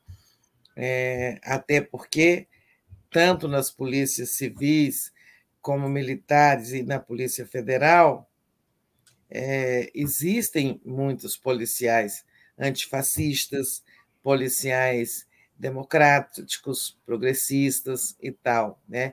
E ele precisa, inclusive, buscar um diálogo com essas, essas categorias, essas categorias ou segmentos delas, né, que são abertos a dialogar. É, a exemplo do que disse, hoje tem até uma matéria aí, é, um, um, policial antifascista aí, acho que do Rio Grande do Sul, dizendo que precisamos dialogar, é, que há muita gente né, é, progressista nas fileiras policiais e tal. Porque o Lula vai ter que enfrentar uma coisa, que é a reforma das polícias. Né? É preciso reformar a Polícia Federal, né? É, a, a estrutura dela, né? A formação, é, os procedimentos. É, tem muito, eles têm, os policiais federais progressistas têm uma pauta, né, que é acabar com essa história de um inquérito que é controlado inteiramente por um delegado e que isso às vezes permite distorções como as que aconteceram na Lava Jato, né? É, mudar o processo, a natureza do processo investigativo, ele ser mais transparente e tal. É, reformar a Polícia Federal é uma tarefa do Lula. É, reformar as PMs é uma tarefa que não é só dele, porque envolve os governadores, que são os comandantes das PMs, né? mas é uma, um desafio para o Brasil. Né? A PM é a polícia muito é, que herdou muitas práticas e, e, e, digamos, ideologias da ditadura, é muito violenta, a gente vê o tempo todo o que a PM faz, principalmente no Rio de Janeiro, violências o tempo todo. Acabamos de ter ali o caso de um assassinato de um jovem é, no Jacarezinho, né? É, o tempo todo a gente tem casos de, de, de chacinas, de violências. Essa PM precisa ser mudada. E a própria as polícias civis também precisam ser modernizadas e, e reformadas. Então, achei muito bom isso, sabe? Acho que quando um político fala errei, não, não é bem assim, é ótimo, né?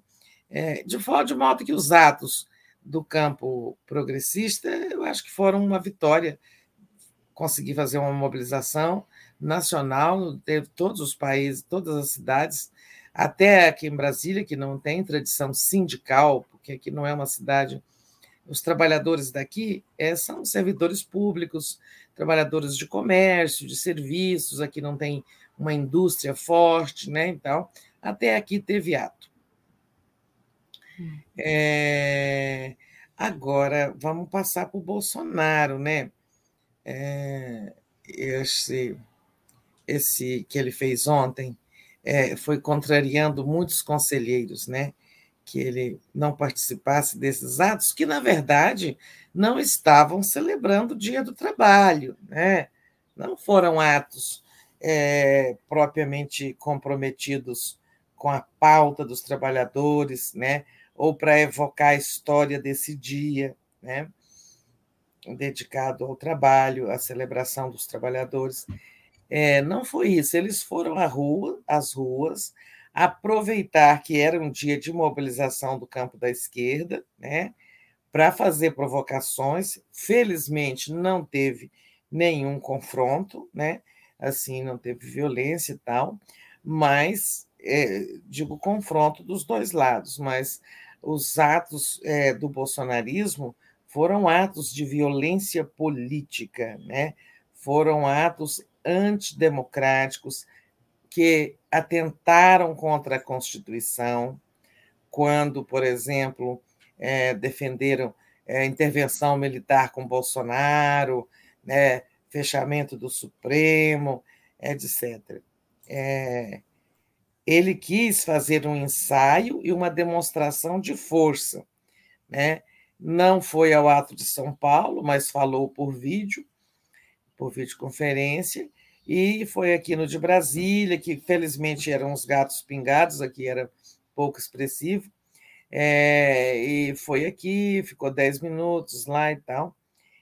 Ele mesmo não se pronunciou é, com, com aquelas palavras, né? De ordem antidemocráticas, golpistas, AI-5, etc.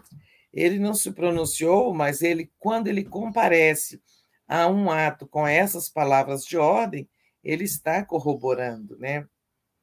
É, então, ele quis o quê? Dar uma demonstração de força, de que o bolsonarismo está vivo e mobilizado, é, o tempo todo ele joga para esse pessoal, né? ele joga para essa plateia é, com, é, com todas as suas iniciativas antidemocráticas.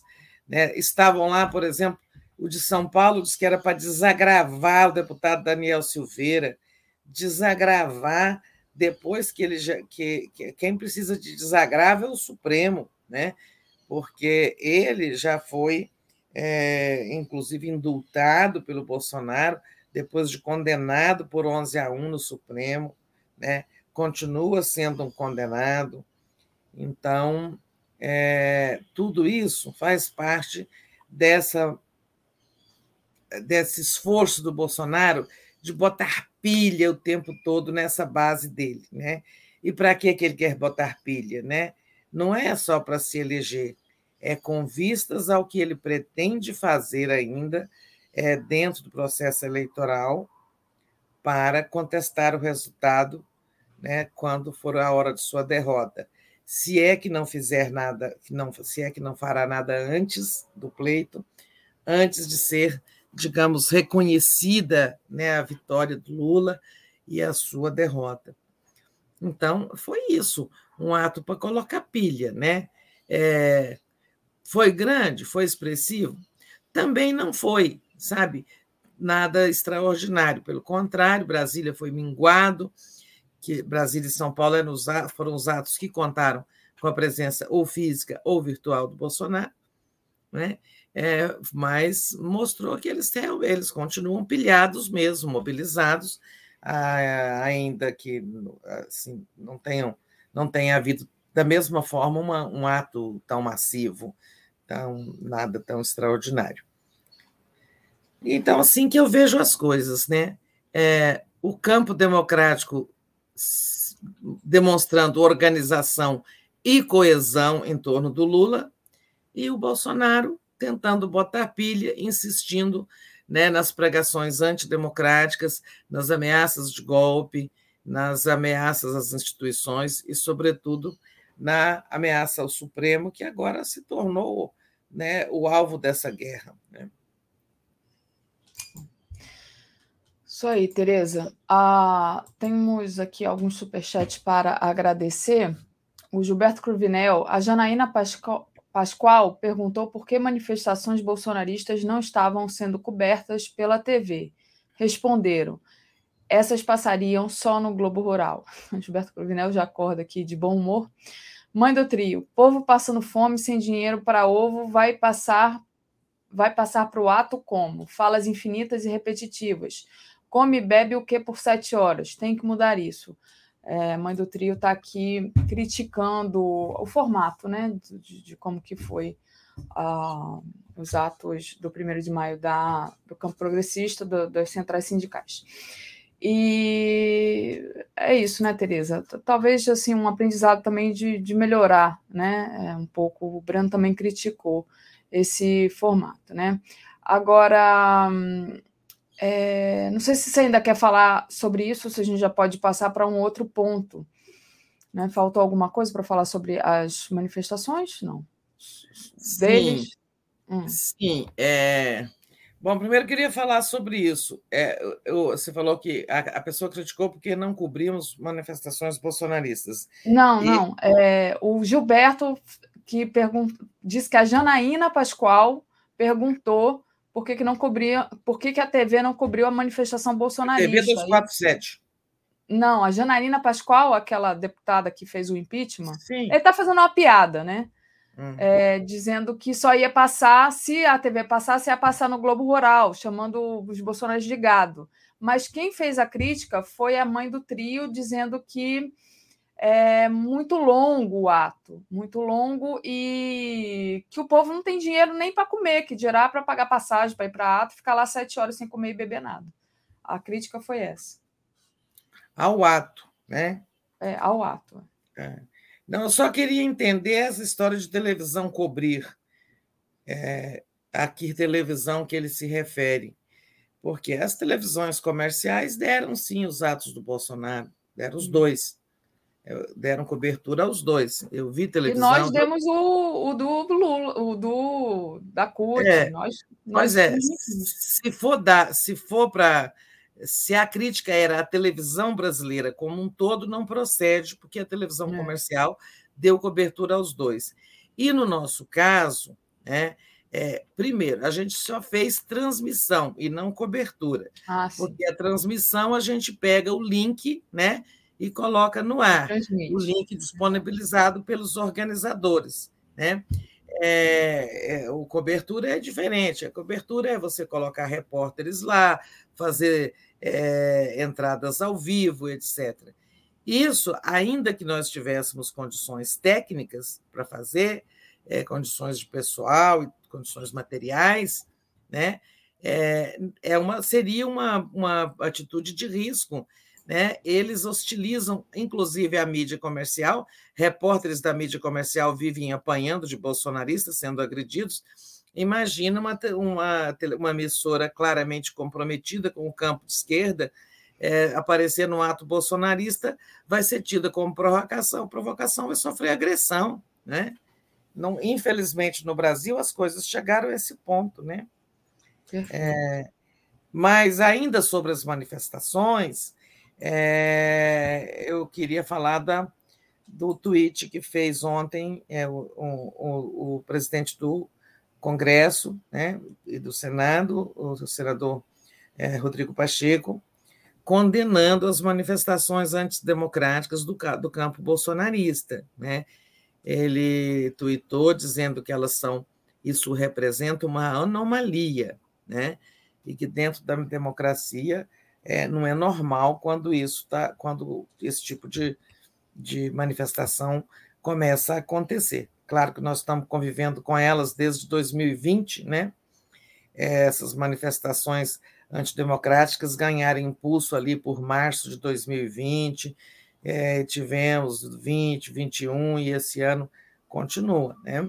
É, mas o que que eu destaco é que o Rodrigo Pacheco é, embora num primeiro momento ele tenha dito, e não estava errado, que o indulto concedido, a graça concedida pelo Bolsonaro ao deputado Daniel Silveira era constitucional, né? coisa que o próprio Supremo vai reconhecer que é. Né?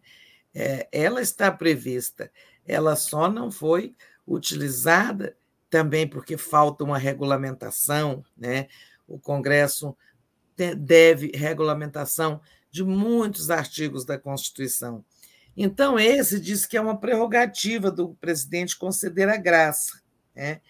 Agora, isso deveria ser objeto de uma lei né, complementar, é, estabelecendo em que condições o presidente pode conceder a graça, né? É, para que tipos de crime, se tem que ter cumprido uma parte da pena e, e tal. Né? Isso não existe. Então, só existe a letra pura da Constituição, é constitucional. É, embora eu tenha dito, ele tenha feito essa declaração, que foi entendida como de apoio ao Bolsonaro, mas na verdade não é, porque na sequência o, Rodrigo Pacheco é, fez várias manifestações através de rede social. É, primeiro, condenando os questionamentos ao sistema eleitoral, condenou enfaticamente aquela ideia de uma apuração paralela da eleição pelas Forças Armadas, né? É, e agora condenou essas manifestações antidemocráticas pedindo ditadura e cinco tudo mais. É, ele está tentando ali, depois que desistiu de ser candidato a presidente, ele está tentando cumprir esse papel de é, uma espécie de moderador, uma espécie de é, olho de lince vigilante e tal. E é bom que o, alguém do Congresso, o presidente do Congresso, realmente fique atento, se posicione do lado da, da, em defesa da democracia, porque o projeto golpista do Bolsonaro não visa só o, o poder executivo, o cargo de presidente. Né? Se chegarmos ao absurdo de as Forças Armadas dizerem quem foi eleito, né? daqui a pouco isso sobra para o Congresso também. Né? Elas dizem quem é o presidente eleito, daqui a pouco elas dizem os congressistas são esses e esses. Né? Então, o Congresso também corre risco. Não existe regime autoritário onde o poder legislativo também não seja vítima do autoritarismo. Né?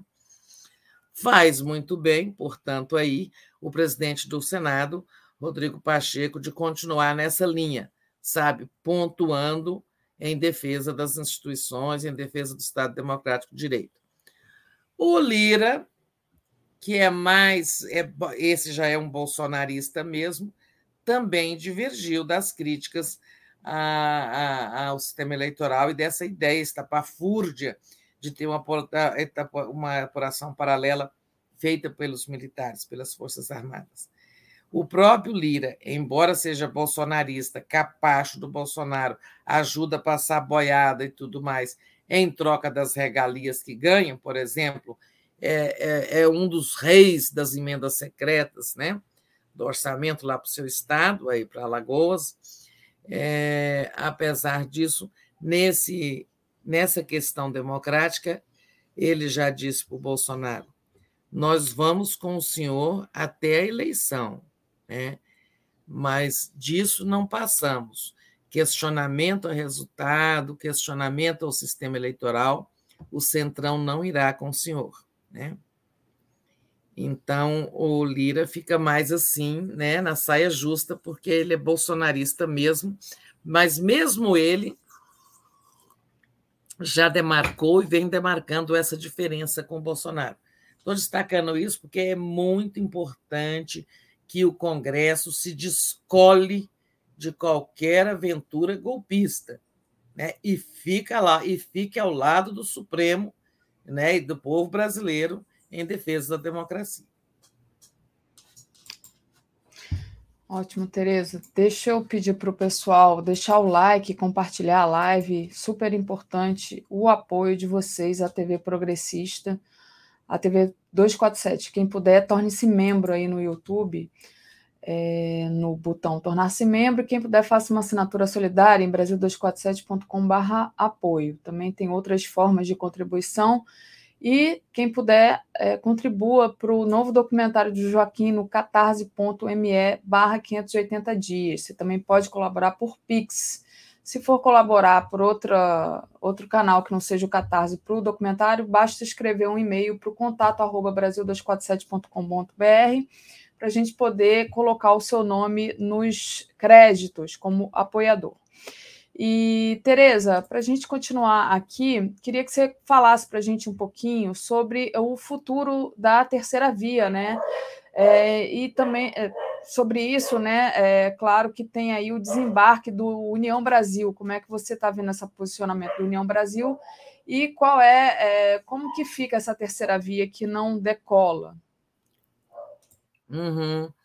Olha, Davi, deixa eu fazer um comentário rápido aqui, é, porque diz respeito aí ao estado de onde você está.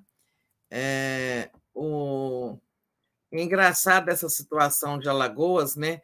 É, o governador o, se desincompatibilizou para ser candidato ao Senado, o vice-governador também, não sei se é para ser candidato a deputado, e o presidente da Assembleia também. Ou seja, os três da linha é, sucessória, né? É, o governador saiu e os, os, os outros dois da linha sucessória também não assumiram o governo. É, e aí coube ao presidente do TRE, né? Uhum, e, e, a, e a, por tomar posse, como manda a Constituição, por um período curto, até que seja realizada uma eleição indireta pela Assembleia Legislativa. Isso uhum. vale também para o Congresso, assim, para o plano federal, né? É, quando, por exemplo, o presidente, o vice e o presidente da Câmara, todos se recusam a assumir o governo, se desincompatibilizam e tal. E aí o ministro Gilmar Mendes suspendeu a eleição aí, essa eleição indireta pela Assembleia Legislativa, é, porque recebeu renúncia. Foi o Gilmar, não foi o Fux, não? Foi o Gilmar, é, o Supremo. Ô, oh, minha bateria está acabando. É, Bota aí, então, Teresa. Pronto. É, foi o Gilmar, mas é, você vê, ano eleitoral tem de tudo, né? Uma situação absolutamente anômala essa de anômala, mas previsível, tá dentro do tanto que a Constituição mesma já prevê a solução. Mas em suma, achei curioso, eu não sabia dessa situação aí em Alagoas, né? Aqui em Brasília está tendo a seguinte situação, é, aqui no plano federal, quero dizer, né? O Bolsonaro vai viajar essa semana, acho que sexta-feira, ele vai ali na Guiana, e aqui, né, um país vizinho, mas é longe, né, lá acima da Amazônia e tal, vai dormir por lá, está lá fora do Brasil. E o, o, o general Mourão, o vice, não quer tomar posse, não quer substituí-lo, porque ele vai, quer ser candidato a senador lá por Rio Grande do Sul. Né? E o presidente da Câmara, que seria o próximo, que é aí também o alagoano é, Arthur Lira, também vai se desincompatibilizar, não quer assumir. Para não assumir, tanto o Mourão como o, o Lira inventaram viagens ao exterior, sabe? É, porque aí não assume. Aí o Rodrigo Pacheco vai assumir. O Rodrigo Pacheco não, não é candidato a nada, tem mandato de senador por mais quatro anos ainda, né? Isso será na sexta-feira. Assumir assim, formalmente, né? Não, não acredito nem que vá lá para o Palácio despachar na cadeira do Bolsonaro. É, mas formalmente quem estará respondendo pelo Brasil, pelo governo do Brasil, será o, o Pacheco, né? De sexta para sábado aí. É, o, o Lira vai para Nova York a pretexto de um convite para qualquer coisa, e o Mourão vai para Montevidéu, onde diz ter umas reuniões e tal. Você vê que o processo eleitoral acaba é, produzindo até gastos, né? É, porque isso aí tudo é com dinheiro público, né? Desculpem. É... Pois é, e tem outro, outra coisinha aqui que eu queria comentar antes da gente entrar nesse assunto da terceira via. É essa coisa né, de as pessoas de serem, fazerem o que quer, é, dizerem tudo que vem à boca, né? Então, é, no fim de semana, acho que quinta ou sexta-feira, o Eduardo Bolsonaro foi condenado, na primeira instância, inclusive, a pagar uma multa de 20, uma indenização de 25 mil, mil reais por dano moral ao senador Omar Aziz, aquele que era presidente da CPI, né, da CPI da Covid. Né? É, naquela época, ele insinuou que o senador era pedófilo, né? É, numa rede social e tal. Então, é assim: quem diz o que quer, ouve o que não quer. Ouviu essa condenação educativa, né? Aí da juíza Maria do Socorro é, ao Eduardo Bolsonaro. Eu não sei quantas condenações esse cara já tem, porque ele diz sempre o que quer, é, vai ter que pagar o que não quer. Né? É, então, feito esses dois registros, vou lá à sua pauta, né? Terceira via. Terceira hum. via. Eles se intitulam Centro Democrático, né? É, não querem Lula nem Bolsonaro, são quatro partidos, né? MDB, PSDB, União Brasil e Cidadania, e prometeram apresentar um candidato único até o dia 18 de maio. Né? Já estamos em maio, está chegando a hora. E o que, que acontece? Né? O maior desses quatro partidos, ou seja, aquele que teria mais tempo de televisão, aquele que teria mais dinheiro do fundo eleitoral para uma candidatura única é a União Brasil, resultado da fusão do PSL com o Democratas. Acontece que nesses dois partidos, o PSL até foi partido do Bolsonaro, e o Democratas tem muita gente próxima do governo e que é chegada num cargo. Esses dois partidos têm cargos no governo, né? tem espaços e tal. O Bolsonaro começou a achar que essa candidatura única de centro não é boa para ele, né? É, que isso pode tirar votos dele. Se eles conseguirem um candidato conservador, porém palatável, que isso seria não seria bom para a candidatura do Bolsonaro. Resultado: desencadearam uma pressão violenta em cima do, do União Brasil para que não participe desta aliança. Né? Então, o desembarque vai se dar nas próximas horas.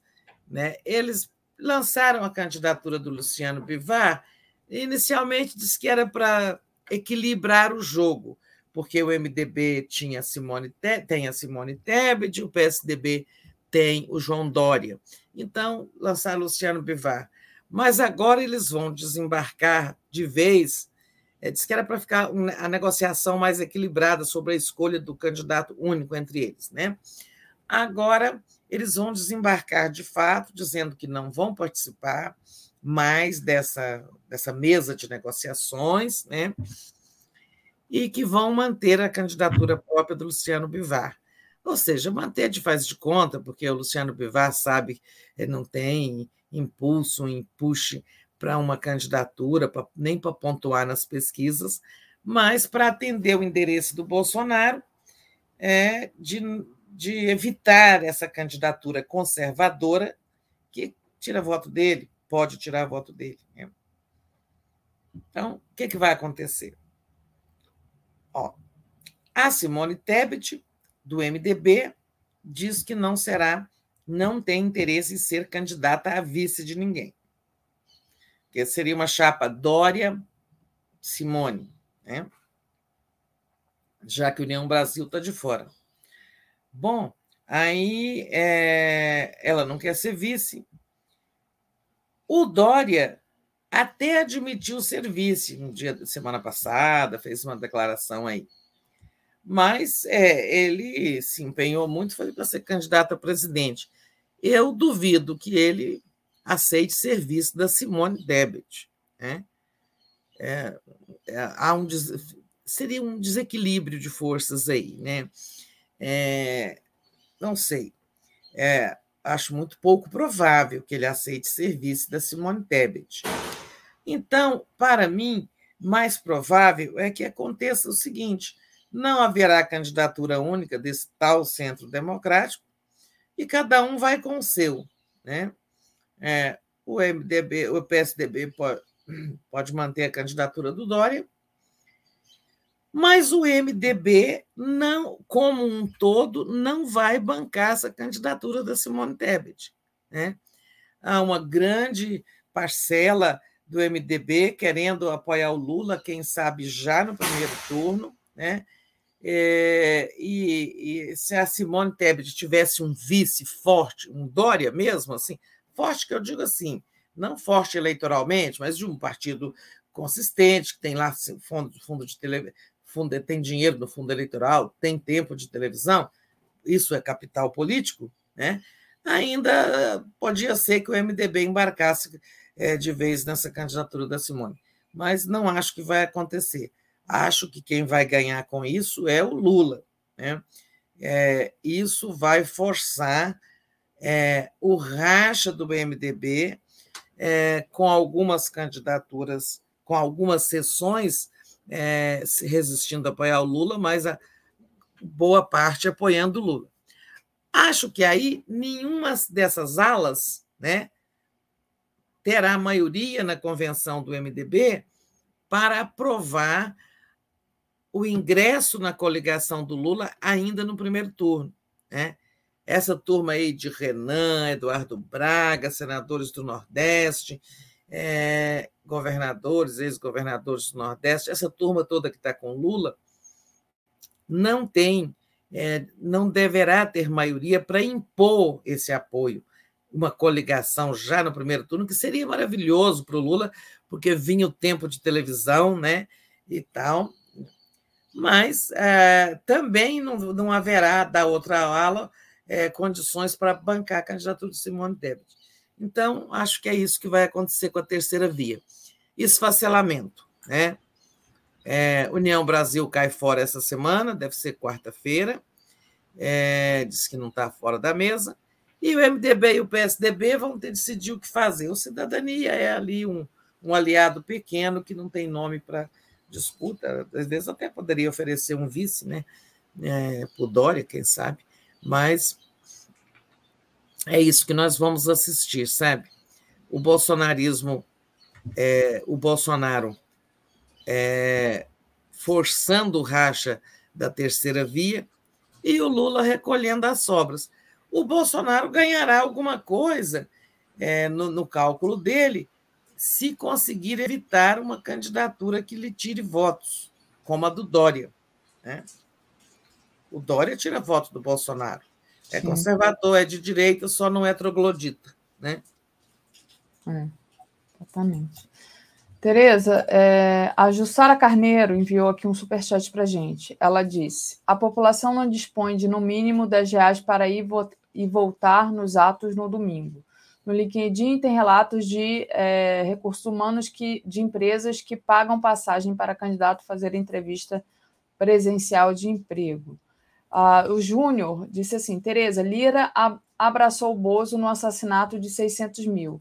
Que valor tem a palavra dele? Diz o Júnior. É, Tereza, e continuando aqui, é... Não, eu não Diga. sei é, que valor tem a palavra do Lira, é, mas eu acho que aí ele não fala por si, né? É, eu acho que, sim, na hora de um golpe, o Centrão não fica com Bolsonaro.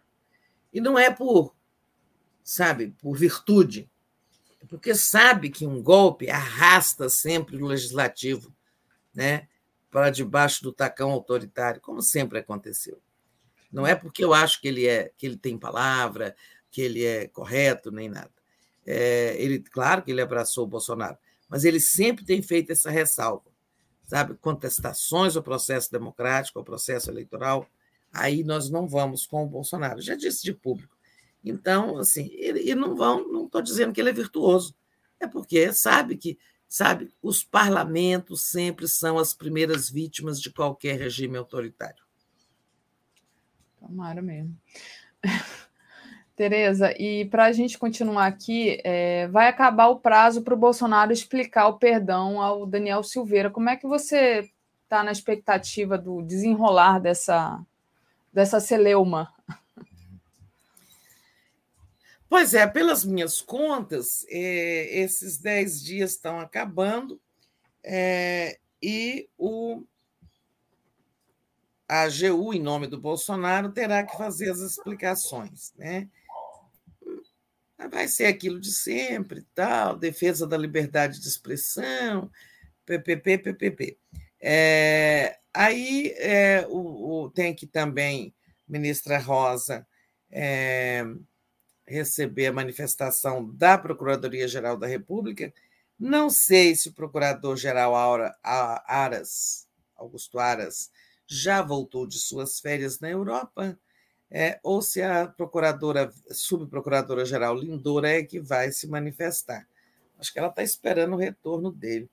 É, e aí o que, que vai acontecer? Com essas manifestações, né, esgotados esses prazos, é, a ministra Rosa vai mandar essa decisão ao plenário. Então, pipoquinha aí no micro-ondas, aliás, no micro-ondas não, pipoca de micro-ondas faz mal, tá, gente? É, pipoquinha é, para assistir um grande julgamento né, do Supremo. Vai ser uma, um, um grande julgamento. Mas é, a gente já não está esperando assim nada é, é, nada que resulte num choque entre poderes. A meu ver, o, o Supremo vai dizer que é constitucional, ele concedeu indulto, porque afinal não tem lei, não tem uma lei complementar regulamentando em detalhes as condições em que o presidente pode se valer desse artigo constitucional, né? é, o Supremo vai dizer que sim, é, mas que é, é, o presidente baixou seu decreto antes mesmo de concluído o julgamento de Daniel Silveira. Não tinha sido publicado o acórdão, não tinha sido, não tinham sido apresentados os recursos né, é, da defesa, nem julgados esses recursos da defesa. É, então, acho que o Supremo vai dizer: olha, o decreto vale, mas ele está suspenso até que se conclua aqui o julgamento. Né? E aí tem uma coisa, né? aí tem um detalhe. É, Se o decreto não está valendo, ou seja, só, só valerá depois de concluído o julgamento, os recursos, todas aquelas querelas, é... por que, que o Adel, por que, que o Daniel Silveira está circulando aí, desafiando abertamente é, a, o Supremo, o Poder Judiciário, andando sem tornozeleira, foi a São Paulo quando ele não poderia sair de Brasília, né? foi lá participar dos atos. E aí eu acho que depois desse, desse dessa decisão do colegi, colegiada do Supremo, nós vamos ter um, um, um repique aí, porque um repique de crise, porque aí o Supremo vai querer colocar a tornozeleira nele e talvez mandar prendê-lo até que, sabe, se conclua o julgamento e só depois de concluído o julgamento passe a valer o famoso decreto da graça concedida pelo Bolsonaro. É, vamos ter isso, acho que vamos ter esses coisas. Agora, é triste um país né, que para para discutir Daniel Silveira, né, que tem o mercado financeiro, o preço do dólar, a, a, o comportamento da bolsa, tudo afetado, sabe, pela levi, pelo leviano compromisso do presidente da República com um criminoso, afrontando o poder judiciário, passando para os agentes financeiros, econômicos, esse recado de que esse aqui é um país de bananas, né, que isso aqui não tem estabilidade política, não tem segurança jurídica, não tem previsibilidade institucional. Né? É muito lamentável que mais, por mais alguns dias vamos ficar, sabe, discutindo Daniel Silveira, né? um reles deputado criminoso, um policial, policial de ficha suja, né? sabe? A, a decadência a que ele nos arrasta é um horror. Né? Exatamente, acho que você traz um ponto importante, aquele nos arrasta, ele nos arrasta para esse tipo de, de é. pauta e arrasta o gado dele que fica ali é. todo é, Exato. preso também, achando isso muito interessante, né? Digamos assim. É, e arrasta até a economia, né? Porque viu Exato. nesse pipoco aí, o dólar tinha caído bem, a crise do, do Daniel Silveira, aí, essa crise em torno desse coisa, fez o dólar subir de novo por pura inser, é, sabe, nervosismo político, né? É danado, viu? Outro assunto que está aí na pauta é, talvez, não sei, não, acho que vai ter desdobramento ainda esta semana, mas é possível que em algum momento tenha. Né? É, ele novamente está implicado, novamente não, ele teve um chanceler que era pau mandado, né? O primeiro chanceler dele, o Ernesto Araújo, e que foi o responsável pela destruição da política externa brasileira, das pontes que o Brasil tinha com, sabe, atores globais, instituições multilaterais e tudo mais. Bom, o, o Ernesto Araújo, depois que virou carvão, né, se queimou completamente, foi substituído pelo é, embaixador de carreira Márcio França.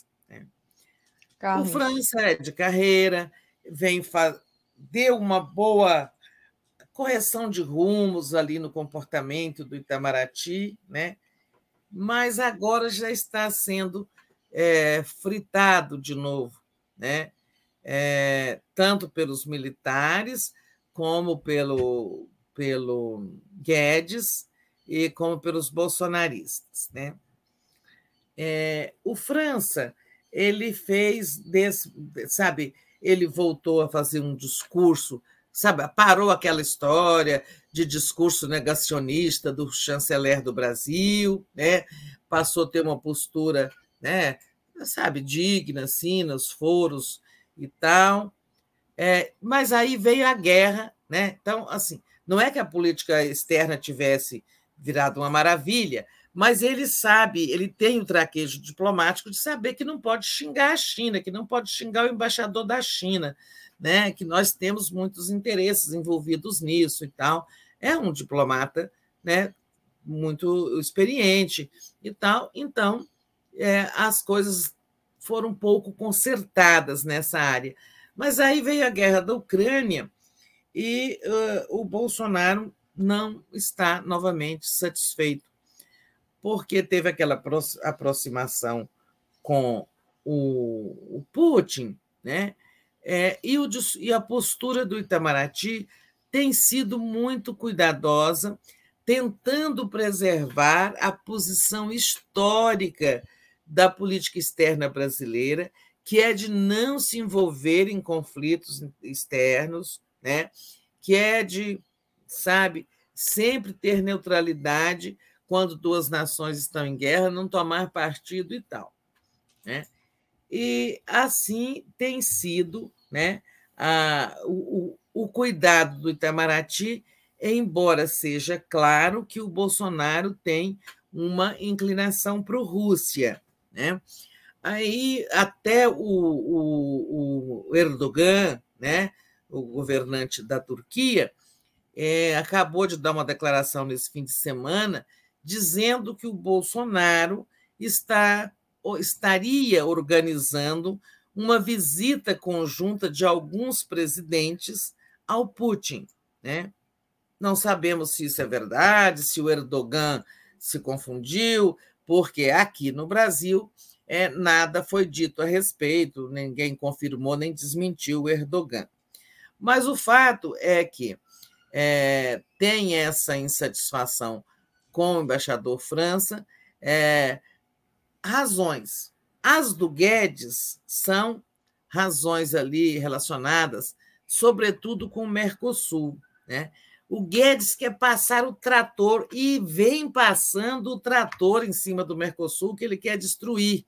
Uma construção né, tão longa que começou lá no início da Nova República, a construção dessas alianças aqui entre os quatro países, a formação do mercado comum, a construção do Mercosul, né, que é, é sabe, o, o, tão bom, tão valoroso, tão vantajoso para o Brasil, porque o Brasil é quem mais vende para o Mercosul, né? É, e, e o Guedes já fez duas reduções de tarifa de importação sem anuência dos nossos pares do Mercosul. Né? É, como a Argentina sabe que brigar com Bolsonaro é perder tempo, é, o Uruguai é a favor da abertura e o Paraguai é, é o menor de todos, estão deixando passar, mas não pelas regras do Mercosul. Um país só pode reduzir as, as tarifas de importação, ou seja, escancarar né, para a sua seu mercado para produtos estrangeiros, quando todos consentem. E o Guedes já reduziu duas vezes as tarifas de uma lista grande de produtos em nome do combate à inflação aqui no Brasil, que é para vir produto estrangeiro mais barato e tal, e, ou da competitividade da economia, sem é, anuência dos nossos pares. Mas o França e o Itamaraty, a divisão de Mercosul do Itamaraty, todos esses estão é, empenhados em não deixar, sabe, que esse governo irresponsável jogue fora a água da bacia com a criança e tudo, como dizem na linguagem popular, ou seja, comprometa a sobrevivência do Mercosul. Então, por isso, o Guedes também implica com o embaixador Carlos França. Né? É, os militares aliados ali com o bolsonarismo. Na questão da guerra, né, por exemplo, o, quem representa o Brasil, lá junto à ONU, que é o embaixador Ronaldo Costa Filho, né? o embaixador muitíssimo preparado, né?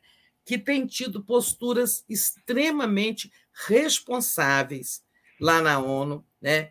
quando ele, por exemplo, é, vota pela condenação à, à ação militar russa na Ucrânia, mas vota contra as é, as sanções econômicas que estão sendo impostas à Rússia, sem passar pela, pela OMC, violando as regras do comércio internacional, né, usando essas retalações econômicas como instrumentos de guerra, então ele vota contra, é, em nome do Brasil. Ou seja, e, é, o Itamaraty está procurando se equilibrar entre as pressões do Bolsonaro e as tradições é, as tradições da política externa brasileira e posições muito sabe muito muito equilibradas que o Brasil tem tomado lá na ONU, mas parece que o governo brasileiro,